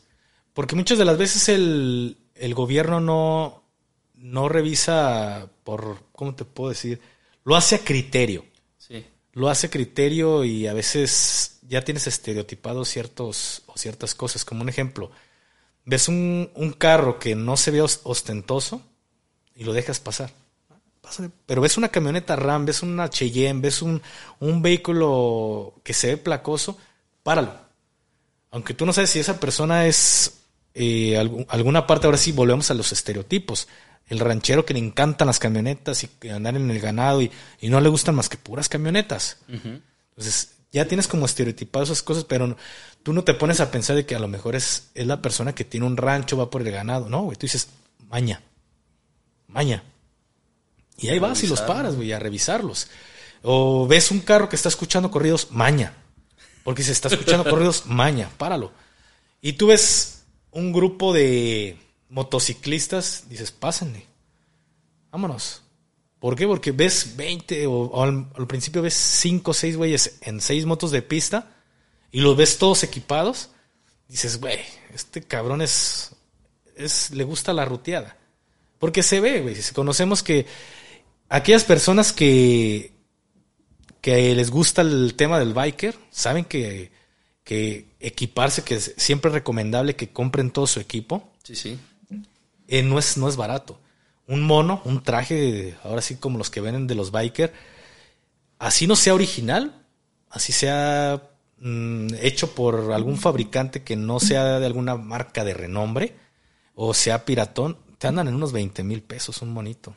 Están costosos. Están muy caritos. Ahora aquí es un monito ya de a marca Salto Pedorraje, pues ya estamos hablando de otros precios, ¿no? Eh, eh, casco, equipo, todo, todo, todo en... Dices, no, este güey es, es biker. Le gusta, entonces a veces por el estereotipo dicen, pásenle, pásenle, vámonos. Pero te ven solo en una, en una blindálica sin placas. Y dicen, a ver, ve, un halcón nos está halconeando. Entonces, desgraciadamente esto se ha vuelto mucho de estereotipos y, y de juzgar a la gente. Y pero vuelvo a lo que te decía hace rato, es si es parar a la gente que sin sacar de que ah, este es maña o es gobierno o es policía, no, es parejo, güey. Si eres policía también te reviso. Porque yo no sé si me esté charoleando, si eres, a lo mejor si eres policía, pero yo no sé si estás abusando de que eres policía para traer ahí gente atrás, güey. Y no vamos a hablar de, de cosas que de repente no se pueden tocar por el tema de seguridad hacia mi persona y hacia mi familia. Pero pues es bien sabido de que hay muchos lugares que la misma policía, güey, se encarga de ir a levantar a la- los malandros. Le dicen, a ver, güey, ¿sabes qué? Ve por fulanito de tal. Está en tal punto y llegan los, los policías, patrullas, vamos, lo suben, lo esposan. ¿Qué crees que pasa cuando lo ve la Guardia Nacional o lo ven los militares y ven un güey atrás esposado? Lo llevan detenido. Pero Sí, no sí. saben si en verdad en- está detenido o... Oh, ya. Ah, no Porque manches. pasa, güey. Qué gacho, ¿no? Ay, no. Pasa en realidad. No crean que me las, me las saco de las mangas. Pasa en realidad. Mira, ya arrestaron a ese pobrecito, ya se lo sabe qué habrá hecho. Sí, güey. Ay, pinche pendejo, pá- pásalo. No, güey. Tú No sabes si en realidad lo llevan privado y so- simplemente lo van a mover de un punto a otro. Porque a lo mejor los para Guardia Nacional y con Guardia Nacional no tienen paro. Y si los paran los de la Guardia Nacional a ellos con una persona ahí atrás, se van a ir al bote. Pero la Guardia Nacional no va a parar a la policía. No, pues no. Ah, lleva un detenido, vámonos, que le va bien. O el saludo, ¿no? No, güey, el- de repente sí, sí la gente de los mismos policías se molestan porque, no mames, me paran los militares y me están revisando el armamento. Qué bueno, güey. Qué bueno que los, lo están haciendo porque uno nunca sabe. Nada más sí de repente usar criterio también los militares, porque de repente también se, se cierran mucho. Esto es un, un debate, ¿me explico? Es, sí, sí. es algo que de repente la gente piensa que me puedo dar, estar dando la, la contra yo mismo. Pero hay ocasiones que el, el policía eh, trae su armamento y el militar quiere revisarle que el armamento sí esté bien, pero quiere sacar cosas que el policía pues no le compete. Como, ah, llegan y de repente, ay, güey, a ver, trae la, la- la licencia colectiva. No, pues a mí no me dan licencia colectiva del arma. No, y que la, y te las quitan, güey, te las quieren quitar y se empieza a hacer el desmadre. ¿Por, no eso los videos que se bronquean unos policías con otros de que no, me está revisando y que no, Sí, que no. Oh, ya, ya. De repente porque el militar dice, no mames, a veces muchas, en muchas ocasiones desconocen ciertas cosas, me ha pasado. No a mí directamente, pero con compañeros que son policías. Y a ver, güey, pues, ¿por qué los quieren que estaban en la misma corporación que yo, aunque yo era escolta de un político, en la misma corporación que yo y los conocía y veo que los quieren desarmar. ¿Por qué los quieren desarmar? No, güey, pues este, no, no, comandante, porque tenía grado. No, comandante, por esta situación. A ver, a ver, es que ellos no tienen la licencia colectiva. A ver, pedirla directamente a la comisaría, no a ellos. Ellos están haciendo su función. Entonces, hay cosas que sí, a criterios, es, es- no mames, es, Si no saben ellos del tema, tampoco que no hagan mamadas. Exacto. Pero sí en lo que, a ver, a ver, es- esto se me hizo sospechoso, este actuar de los policías se me hizo sospechoso, los paro, los reviso, porque tienen la, la facultad para hacerlo. Pero, a ver, todo bien, pues ya todo bien. No estar con algo que quieran sacar un problema donde no lo hay de, dame la licencia colectiva y, pues, no mames, ve, pídela con los comisarios. Exacto. Se pone medio difícil. Oye, te- tengo una pregunta, tengo una pregunta. Otra. Este. y yo creo no nada, no nada más es mía, es de varios de nosotros los motociclistas. Pero yo hablé de este tema hace mucho porque yo me daba cuenta que cuando, cuando andaba en mi moto con mi ropa de trabajo, porque además de hacer videos, quieras o no, pues haces labores en tu casa, no sé, pintas, reparas cosas y te ensucias. Cuando yo iba sucio en mi moto, me paraban los policías. Me paraban o me paraba gente de vialidad. Este, o cuando andaba, mm, ¿qué te podría decir? Bueno, sin casco, pues sí es obvio que te paren. Pero normalmente cuando ando sucio, así que andaba sucio, me paraba por policía o me paraba el tránsito, etcétera. Igual en autos. No andaba bien vestido, pero pues se estaba trabajando y me detenían. Y, y había veces que, como que era a veces sí y a veces no había. Hay policías que me par que yo decía, "Sí, ya me van a parar, pero no me paraban. Como que tú dices, cada quien tiene su criterio. Pero ¿en qué se basa un policía para detener a un motociclista? ¿En qué se basa? Porque yo me da cuenta que si los volteaba a ver, me paraban. Decía, uh, pues los volteé a ver, ya me pararon porque a lo mejor pensaron que me estoy cuidando. No los volteaba a ver, me paraban porque como que decían, este se está haciendo el discreto. Mira, respondiendo a tu pregunta, ¿en qué se basan? Un ejemplo en Guadalajara, Ajá. Zapopan, Tlaquepaque, la zona metropolitana. Eh, todas las patrullas, todas las unidades cuentan con un radio y ese radio está conectado a una cabina de, su corporación. Entonces, en la zona metropolitana, te lo juro, que los radios no se callan en todo el día. Desde que te subes a tu unidad hasta que la dejas, el radio está todo el tiempo bajando reportes.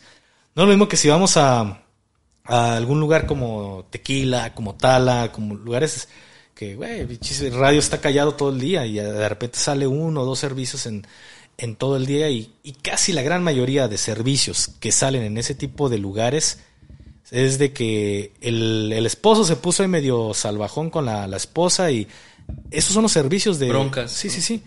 Pero acá en la zona metropolitana se da mucho de que ya bajaron a alguien en una moto, que, que tal moto, este...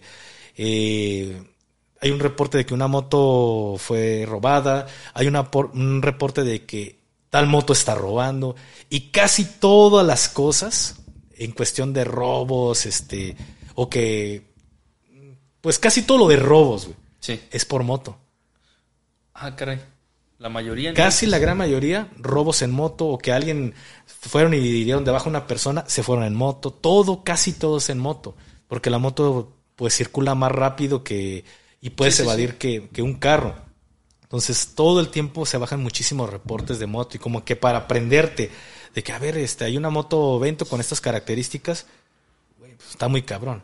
Entonces, de repente hay quien le llega, ah, no mames, escuché que en la mañana había un reporte de una moto con estas características y, y esta persona se ve medio sospechoso, que el término sospechoso ya no aplica, pero se sigue utilizando. Pues lo paro y pues no pasa nada. Si no trae broncas, adelante. Pero sí la gran mayoría de los servicios que se bajan en, por parte de los radios son de... implica una moto. Siempre, casi siempre implica una moto. Entonces son muchísimos los servicios y la frecuencia, te digo, del radio en Guadalajara, en la zona metropolitana no se calla. Ento- Perdón, perdón. No, no, no, adelante. Entonces, ¿lo hacen por eso? O, bueno, es que al menos yo creo, no sé, a lo mejor mi mente, yo, yo lo percibo como de que cada que un policía pasa, como que me ve y me analiza. O no sé, entonces, no es de que vayan viendo a todos los vehículos o todas las motos a ver quién puede ser un probable sospechoso, más bien se basan en lo que dice el radio. En lo que se puede bajar de reportes. En lo que ellos han estado escuchando en, el día de que eh, tal inmortálica con rojo con negro eh, robó a tal persona. O, o robaron tal moto con esas características. Entonces, a lo mejor viene el policía y, y ha escuchado muchísimos reportes todo el día y implican muchas motos, pero de repente te llega el, ah, no mames, tal moto. Una moto roja Sí, como güey. esa que trae el ver, pues, Y están más o menos en mi sector donde se reportó, no me cuesta nada llegar y revisar. Ah, ok, ok. Esa, más o menos al, al criterio al que se basa, porque te digo, todo el día está sonando los radios en la zona metropolitana, no se calla. Te vuelves loco de que todo el tiempo estás escuchando reportes y reportes y casi siempre implica una moto. Casi siempre implica una moto. Entonces, sí está medio cabrón. Por eso es de repente que sí paran mucho lo de las motos. Y ya los de vialidad, pues, seamos sinceros, es por hambre. Es por hambre de que... Ay, Dios. Pues así está el tema con esto de, de las revisiones aquí en Guadalajara. Recuerdo, ya para terminar, porque siempre me quedó esta, esta curiosidad de cuando veía mucho tus videos al principio, eh, empezaste a rifar motos, recuerdo que, que lo rifabas, pero yo, yo me acuerdo que veía ciertos comentarios de gente que te tiraba hate porque lo hacías, güey. Y, y antes de, yo sé que, que no es ganancia hacer lo que tú hacías, pero yo veía muchos comentarios que te tiraban de que no, que es negocio y de, realmente no saben cómo están los temas de, de este tipo. ¿Podrías platicarnos algo respecto a lo de las rifas de las motos? Ahí te va a ir. a- De hecho, lo de las rifas inició porque yo era suscriptor de Blitz Rider, te digo yo. Fue, pues sí, yo era suscriptor de él, yo veía sus videos y cuando empecé a hacer videos yo, pues también seguía viendo sus videos. Y me acuerdo que una vez hizo una rifa y dije, ah, qué chingón. Él rifó una moto que él tenía usando mucho tiempo. Una, creo que una Honda 125, no me acuerdo.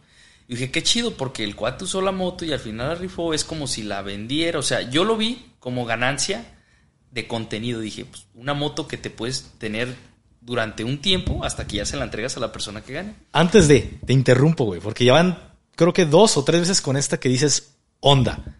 ¿Honda o Honda? Ahí te va. Porque yo siempre, ya, güey, ya caí en el de que Honda, porque no me gusta estar dando, dando, dando explicaciones, pero la H es muda. Ey, Honda. Pero sí, es Honda. es Honda. La gente, de hecho, mucha mucha banda me dice, ¿por qué dices así? No dices así, pero es. Yo, fíjate, yo decía Honda. Pero, una vez, estando en TikTok, vi los videos de una chava que pronuncia las marcas del. Dice, así se pronuncian las marcas, así las pronunciamos nosotros, y así se pronuncian. Y la chava las pronuncia como es costumbre escucharlas, y luego las pronuncia como se deben de pronunciar. Y cuando llega a Honda, dice, Honda. Dije, pues sí es cierto, pues la H es muda porque no es Honda. Y ya Es yo... hotel, ¿no? hotel, venimos al hotel. Entonces, es, por eso digo Honda. Yo fíjate que veo que muchos de los españoles como este Lorenzo, Ey, el papá de Lorenzo Ruiz, este, ya ves, casi todos los españoles, onda, onda, onda, Ey. lo pronuncian bien, porque en realidad la H es muda, pero cuando dices, ah, que una ondita, es Honda. No, pues, y es bien entrar en debate y es, "Ay, ya. Ya, la Ya, Honda, hasta el otro día no me acuerdo y dije, no, mira esa Hondita está bonita. Y mi esposa, ¿es Honda o Honda? Y yo, ya, ya, pues ya sabes cómo está el pedo. Le dije, ya.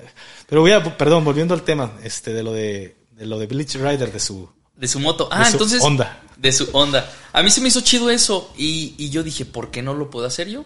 Y ándale que listo de yo. Dije, pero yo, una moto nueva.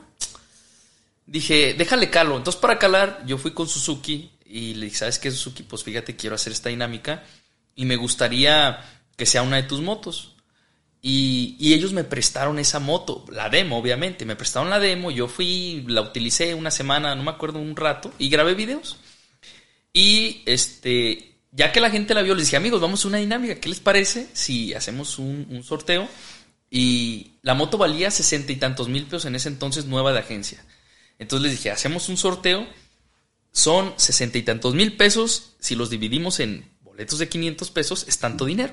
Yo nunca contemplé los impuestos. Para mí todavía no existían. exactamente. es por lo que te decía hace rato, pero continúa, hermano.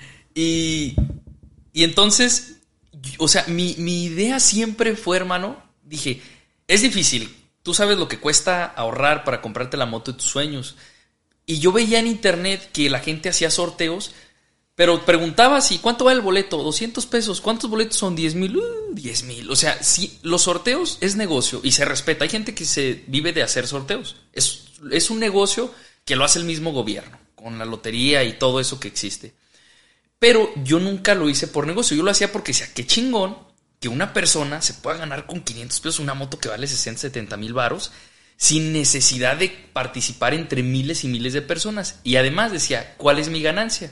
Pues que yo voy a grabar la moto, yo la voy a usar. A huevo, sacas contenido de Yo la misma saco moto. contenido. Yo realmente gano lana de mis videos. Siempre gano lana de- lana de mis videos. Entonces, para mí eso es un negocio. No por el lado de ganar o sacarle más, sino por el lado del el contenido. Entonces, empecé con esa moto. Dije, arre, lo hago. Pues ándale que hago esa moto. Y Mira, no te miento, hermano. Hice el- subí el video como a las 7 de la noche y a las 9 de la noche ya no tenía boletos. Ah, no mames. Así, así literal. Y dije, ah, ¿qué, qué, qué onda? Y no, no eran muchos, porque tal la moto no valía tanto, no me acuerdo si 200 o 250 números. Se acabaron todos ese mismo día. Obviamente no los pagaron ese día, los pagaron al siguiente, porque no, yo quiero uno aparte, uno aparte, órale. A todos. Al siguiente día se vendieron todos. Este. Y resulta que, pues bueno, pues el dinero cayó en una cuenta y. Pero había que pagarse impuestos por ese dinero. Pero yo lo ignoraba. Entonces resulta que cuando ya entro con lo del SAT, me- yo no pagaba impuestos de YouTube, empecé a pagar impuestos de YouTube, pues obviamente estaba el registro de esa lana en efectivo que había entrado. No, pues esto hay que pagar tanto. Y yo, ah, caray. Cuando me entero que había que pagar una cantidad de, no sé, como yo no todavía no estaba registrado ni nada, era un ISR de 35%, un ejemplo, y un IVA del 16%. Casi la mitad en impuestos. Sí. O sea, yo tenía que conseguir, de esos 60, un ejemplo, 60 que, que, se- que yo recibí, tenía que conseguir otros 30 para pagar los impuestos. dije, no, pues perdí. En vez de ganar, perdí.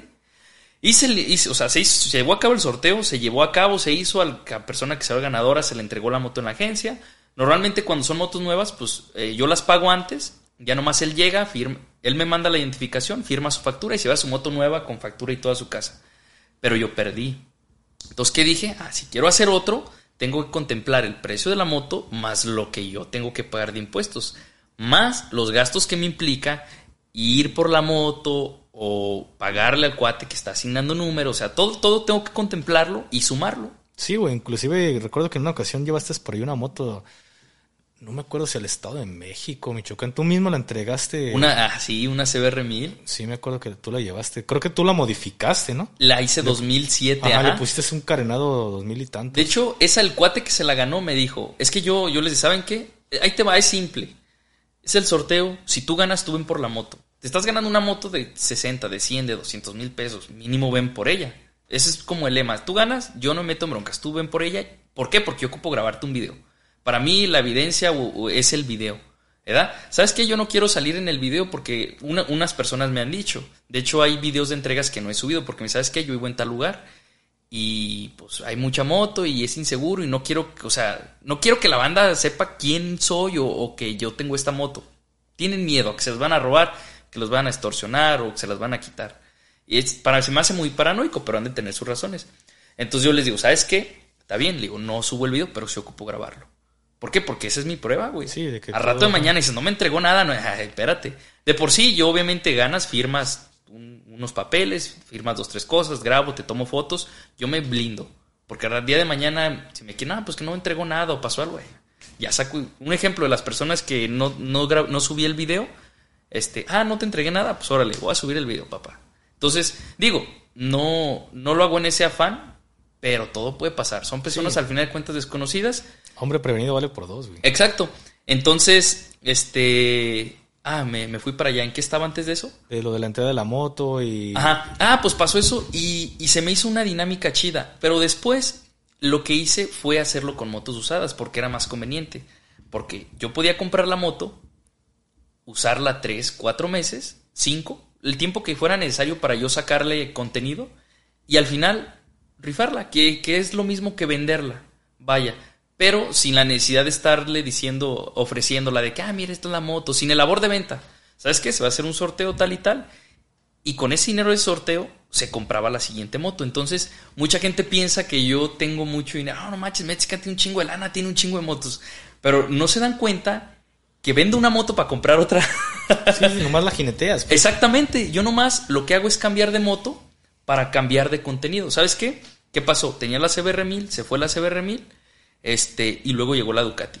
Llegó la Ducati, se fue la Ducati y llegó una R6. Llegó la R6, se fue la R- y así. Entonces, mi ganancia siempre ha sido el contenido que hago, no tanto el dinero del sorteo, porque mucha hay personas que dicen, este, una R6 cuánto vale? 250. Y Oye, ¿cuántos boletos va a ser tantos? Ay, güey, a ver, si la moto vale 250 y tú al final, con todos los boletos que vendes, ganas 350 mil, ay, güey, no manches, mexican, te estás ganando 100 mil pesos por ese sorteo, qué buen negocio. Estás, estás abusando de tus seguidores. Yo realmente nunca contesto porque yo sé lo que hago. O sea, yo sé lo que hago y la banda también se da cuenta. Pero hay banda que, que, pues no le gusta lo que hago y es su principal crítica. Te estás haciendo rico de nosotros.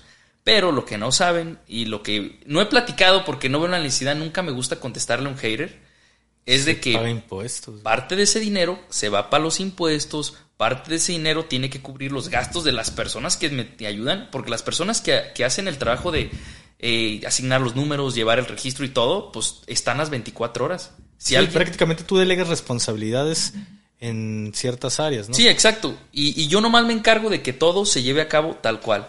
Oye, ¿qué pasó esto? Ah, yo arreglo los problemas, yo hago todo y órale, ¿sabes qué? Se va a hacer el sorteo, se hizo, yo entrego la moto, yo me encargo de todo, pero hay personas que llevan como el, la actividad porque no ve la gente.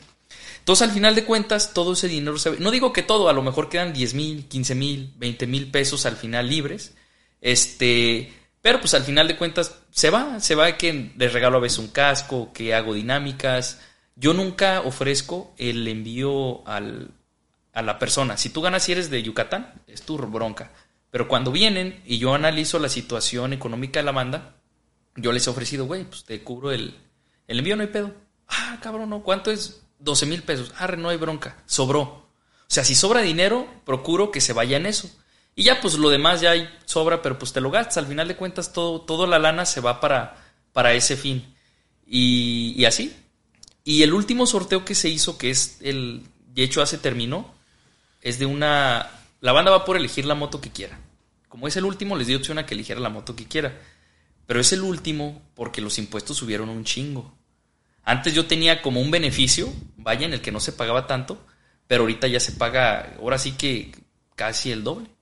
Entonces, ya no está chido que por una moto que vale 250 mil pesos se tengan que recaudar medio millón de pesos. No está chido, güey, es un chingo de dinero y, y pagar tanto dinero de impuestos no vale la pena ya. Sí, porque yo veía que te tiraba mucho hate por eso y, y muchas de las veces no sé si sea, sea gente que o desconoce el tema o simplemente por grillar, por andar de grilleros, a pesar de que saben, lo hacen con la intención nomás de chingar. Porque aquel, aquella persona que ya se ganó un pesito en la bolsa, ya, que ya tiene cierta edad, sabe que todo lo que sea depósito a tu cuenta bancaria implica un impuesto y hay que pagar esos impuestos. Entonces, es. lógico que si el mexican está rifando una moto, pues no, él va a vender el boleto, pero para tener tu boleto lo tienes que pagar por en el momento. ¿Sabes que yo quiero cinco boletos? Deposítame lo de los cinco boletos. No es como que, ah, este, al terminar el, el, este, el sorteo ya me pagas. Pues no, güey, pues nadie te va a pagar lo de la moto. Entonces tú tienes que asegurar el, el valor de la moto y al final de cuentas todos esos depósitos caen a tu cuenta y tienes que pagar un impuesto. Entonces, eh, de repente yo veo que es banda que, que lo hace por mal pedo, porque creo que a estas alturas, ¿quién no sabe que se paga un impuesto por las cosas?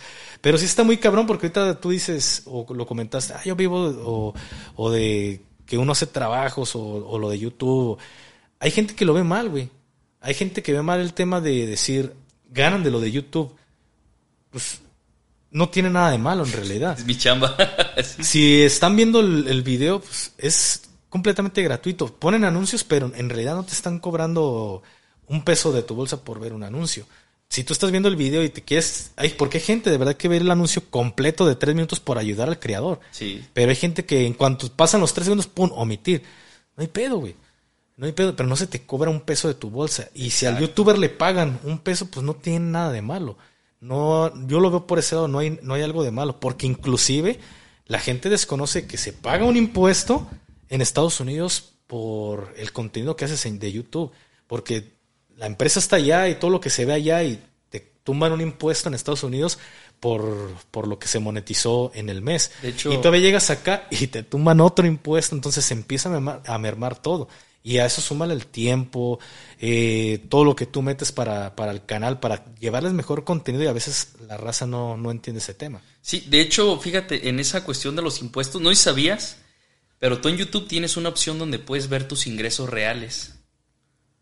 Una vez me metí yo y dije, ay, güey, un ejemplo, ¿da? Ay, Si en un mes Sí, yo sí. ganaba mil pesos, el siguiente mes yo, yo, yo igual, yo había ganado mil pesos. Pero cuando me metí a ver los ingresos, hay una opción donde puedes ver tus ingresos completos y vi que tenía dos mil. Ah, caray, tengo el doble. El, cin- tú te quedas con el 55% de lo que ganas de YouTube y el otro 45% se lo queda YouTube. Y dudemos que en realidad te pagan lo que es, güey. Eh, Porque eh, eso es lo no que sabemos. ellos te dicen que estás ganando. Y aparte, tú pagas impuestos en Estados Unidos. De hecho, ya, no sé si ya checaste lo de AdSense. Ajá. Ya llenas tu formulario que de la nueva retención y todo. Sí, del año pasado. ¿Sí aplicaste tus descuentos y todo? Sí, terminé pagando, no recuerdo cuánto porcentaje, pero sí, sí me, me lo autorizaron. pues, Porque tienes beneficios fiscales y ese rollo. eh. porque hay convenio entre Estados Unidos Ándale. y, y México. Entonces, Pero aún así aclarando, por si no lo están entendiendo, a- te hacen un, un descuento. Si vas a pagar el 30%, a lo mejor nomás estamos pagando el 15%, que es por... Pero 15%. pero sigues pagando. Sigues pagando impuestos allá y te cae tu billete acá y pagas un impuesto de ese billete. Sí, claro, si no te quieres meter en problemas con. Sí, con por, ejemplo, fíjate, yo, un ejemplo, puedes recibir 10 mil pesos si quieres, 20 mil, 100 mil pesos. Tú puedes agarrar, ese- está en tu cuenta de banco, puedes agarrarlo, irlo y gastártelo como quieras. O sea, tú tienes la opción, o sea, tú puedes elegir si pagar o no. Y mucha gente, eh, bueno, yo creo que en cuestión de educación financiera carecemos muchas personas de eso. Claro. A mí nunca me dijeron de chiquito que había que pagar impuestos. Entonces, cuando yo empecé a recibir dinero, nunca me dijeron, nunca supe. Entonces, cuando yo me enteré, pues obviamente te decepcionas y dices, qué gacho, pero es algo que tienes que hacer. Entonces, mucha banda recibe lana y no paga impuesos. Y, y, oye, a mí me pasó que cuando yo trabajaba hace mucho en una empresa de racks, este, el patrón le faltaba dinero y, y me decía, oye, tú, yo, tú tienes tarjeta así, te pueden mandar 15 mil pesos para dar los, los pagos a los trabajadores. Y yo, Simón, Sí. yo no sabía. Pero él nada menso, él tenía tarjeta, pero él no quería recibir el dinero para no pagar impuestos de ese dinero. Entonces, de cualquier cantidad que entre de lana hay que pagar un cierto porcentaje. Y, y cuestión de los sorteos ya está bien gacho, te digo, porque no vale la pena pagar tanto dinero por, por, por una rifa. Ya mejor este, pues, compra la moto. Y digo, hay unas páginas en... ¿Cómo, cómo te diré? Hay unas páginas en Facebook, hay un chingo de lugares donde hacen sorteos de motos, de carros y esas cosas, pero estamos hablando que, que te hacen una rifa con mil boletos, con dos mil boletos, con diez mil boletos. Y está medio canijo porque a lo mejor también, porque hay también desconfianza de las personas por el fraude. ¿Sí explico? Porque a lo mejor la gente dice, ah, este va a ser un sorteo, pero ¿cómo sé que sí entregó la moto? Pero ¿cómo sé que, que sí se hizo el sorteo? ¿Sí explico? Sí, Tienes que lidiar con todo eso. Y a mí en mi experiencia, yo no, a mí no me gusta participar en sorteos, vas a decir, tú haces y tú participas, yo no. Porque, mira, estoy casi seguro que el 70%, 80% de las personas que hacen rifas en internet es, hacen trampa. Hacen trampa. ¿Por qué? Porque yo que ya hice sorteos, yo vi que sí se puede hacer trampa. Y muchas personas, y se los he platicado, y yo se los comparto, me han dicho, oye, te doy 100 mil pesos, te doy 200. ¿Cuánto me ofrecieron? Una vez en un sorteo un vato me dijo, mira, quiero, la moto que yo estaba sorteando me dijo, yo quiero una moto de esas, tengo 100 mil, algo así. ¿Qué te parece? Hacemos algo. Yo te doy el dinero, te doy los 100 mil que tengo y tú haz tu sorteo. Dice, vas a ganar lo que tú saques, más lo que yo te voy a dar, y yo me ahorro 80 mil pesos. Y dice, yo me quedo con la moto. Entonces, hay personas que te ofrecen dinero para que tú hagas trampa.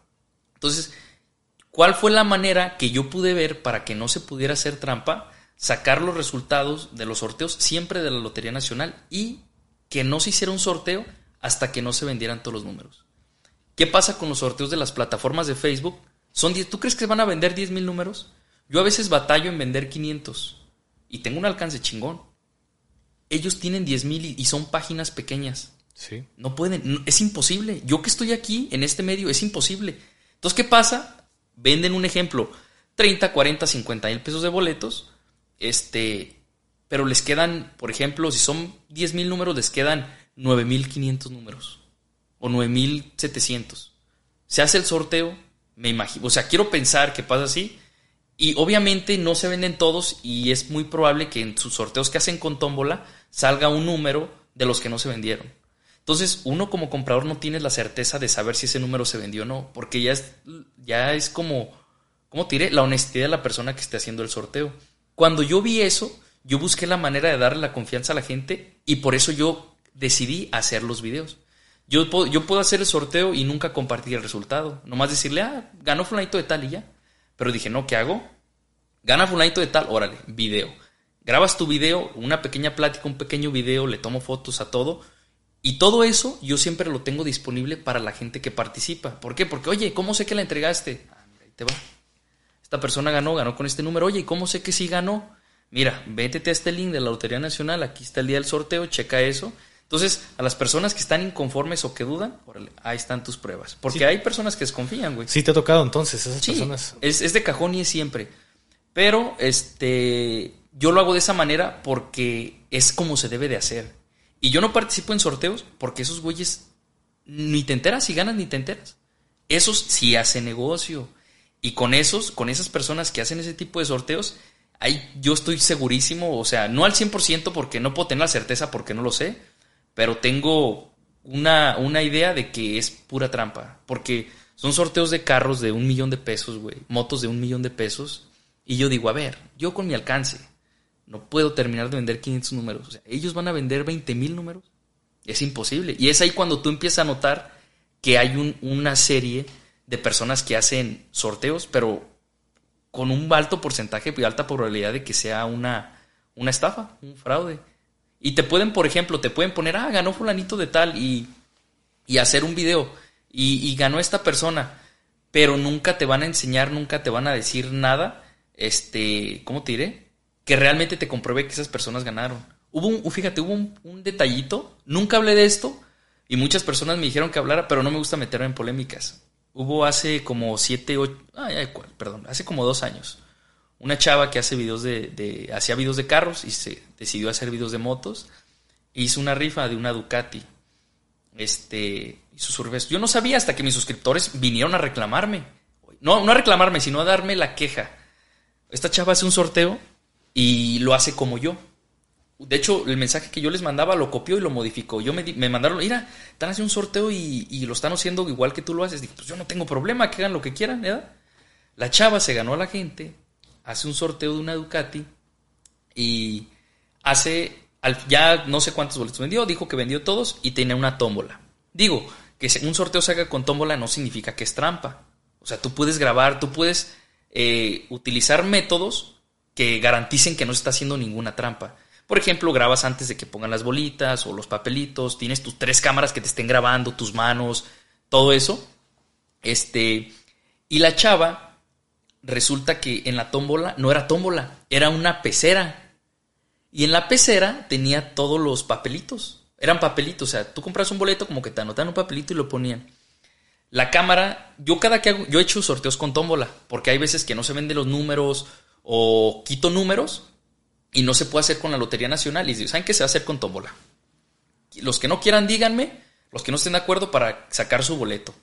No, pues yo no quiero, órale, ustedes se salen. Y los demás están de acuerdo, Simón, órale, ya, lo hacemos con tómbola. ¿Yo qué hago? Pongo una cámara GoPro de este lado que graba en alta definición, porque una transmisión en vivo de YouTube es en baja resolución, no se ve bien. ¿Qué hace la chava? Graba como, por ejemplo, de aquí a la pared, que son, que serán? ¿Tres metros? Unos tres metros. Se pone ahí con la pecerita. La, el video se veía bien culero. Sí se veía su forma, pero sea en baja calidad. Y saca un boleto. Ah, pues, el primer boleto que ganó, le hace así como que lo menea, pero pues no se podía menear porque eran puros papeles, ¿no? Es como que los apachurra. Y ganó Flight de tal. Se ganó, creo que hizo, regaló tres cosas. El segundo boleto regalaba algo la chava. Pero se ve en el video que la chava saca de atrás de la pecerita del boleto. O sea, aunque está lejos, se ve que no, no mete la mano a medias. Ah, bien a la cara sí, del sí, perro. sí. Pero la disimula, o sea, la disimula, pero se ve que está haciendo algo, algo, o sea, con trampa. ¿Qué le costaba poner una cámara de lado que la estuviera grabando de cerquitas para que no hubieran modo de hacer nada? No se grabó cuando metió los papeles, ni qué números había, o sea, es a lo que voy. Entonces, no quiero afirmar ni, ni decir que tengo la certeza porque no la tengo, pero lo que se vio, se vio. Ese video ya no existe, está borrado, por obvias razones. Pero hace eso y en el segundo número, ¿quién crees que sale ganador? Una persona que le ayudó a promocionar el sorteo. No, pues, ah, ganó fulanito de tal. Es un youtuber. No puede decir su nombre, pero es un youtuber. Y yo lo conocí y yo dije, ¿qué, qué pasados de lanza? Que vendieron boletos y todavía le están dando los premios a, a- a A los, que a los- patrocinaron Sí, güey. Yo, yo en mis sorteos hay una regla fundamental. Si tú eres mi amigo, tú no puedes participar. Ponle que si tú alguna vez compraste boleto, a partir de hoy, ahorita que yo ya te conozco, tú no puedes participar. Ya valió madre, güey. Bueno, pues ya no va a haber rifas. Eh. No, ya no va a haber. Pero porque si tú ganas, güey, aunque ganes legalmente. Sí, se presta para malas interpretaciones. Exacto, güey. No, no, no es correcto. Entonces ganó ese cuate. Hace lo mismo, se ve que saca algo de atrás. Ah, la Ducati se la ganó Funaito de tal, muchas gracias. Se acaba el video. Los suscriptores, oye, Mexican, participé en un sorteo y me hicieron fraude, y me hicieron estafa y la chingada. Y, y al final, pues a la morra se la tragaron por lo que hizo. Se la tragaron, se la tragaron y la obligaron a hacer otro video. La morra hace un video donde el ganador, el ganador, va y dice, ah, estamos aquí ante la secretaría, no sé con quién fue, que el ayuntamiento y le estamos entregando, haciendo la entrega del premio oficial, para que vean que esto es legal y que fue oficial, le estamos entregando el premio oficialmente.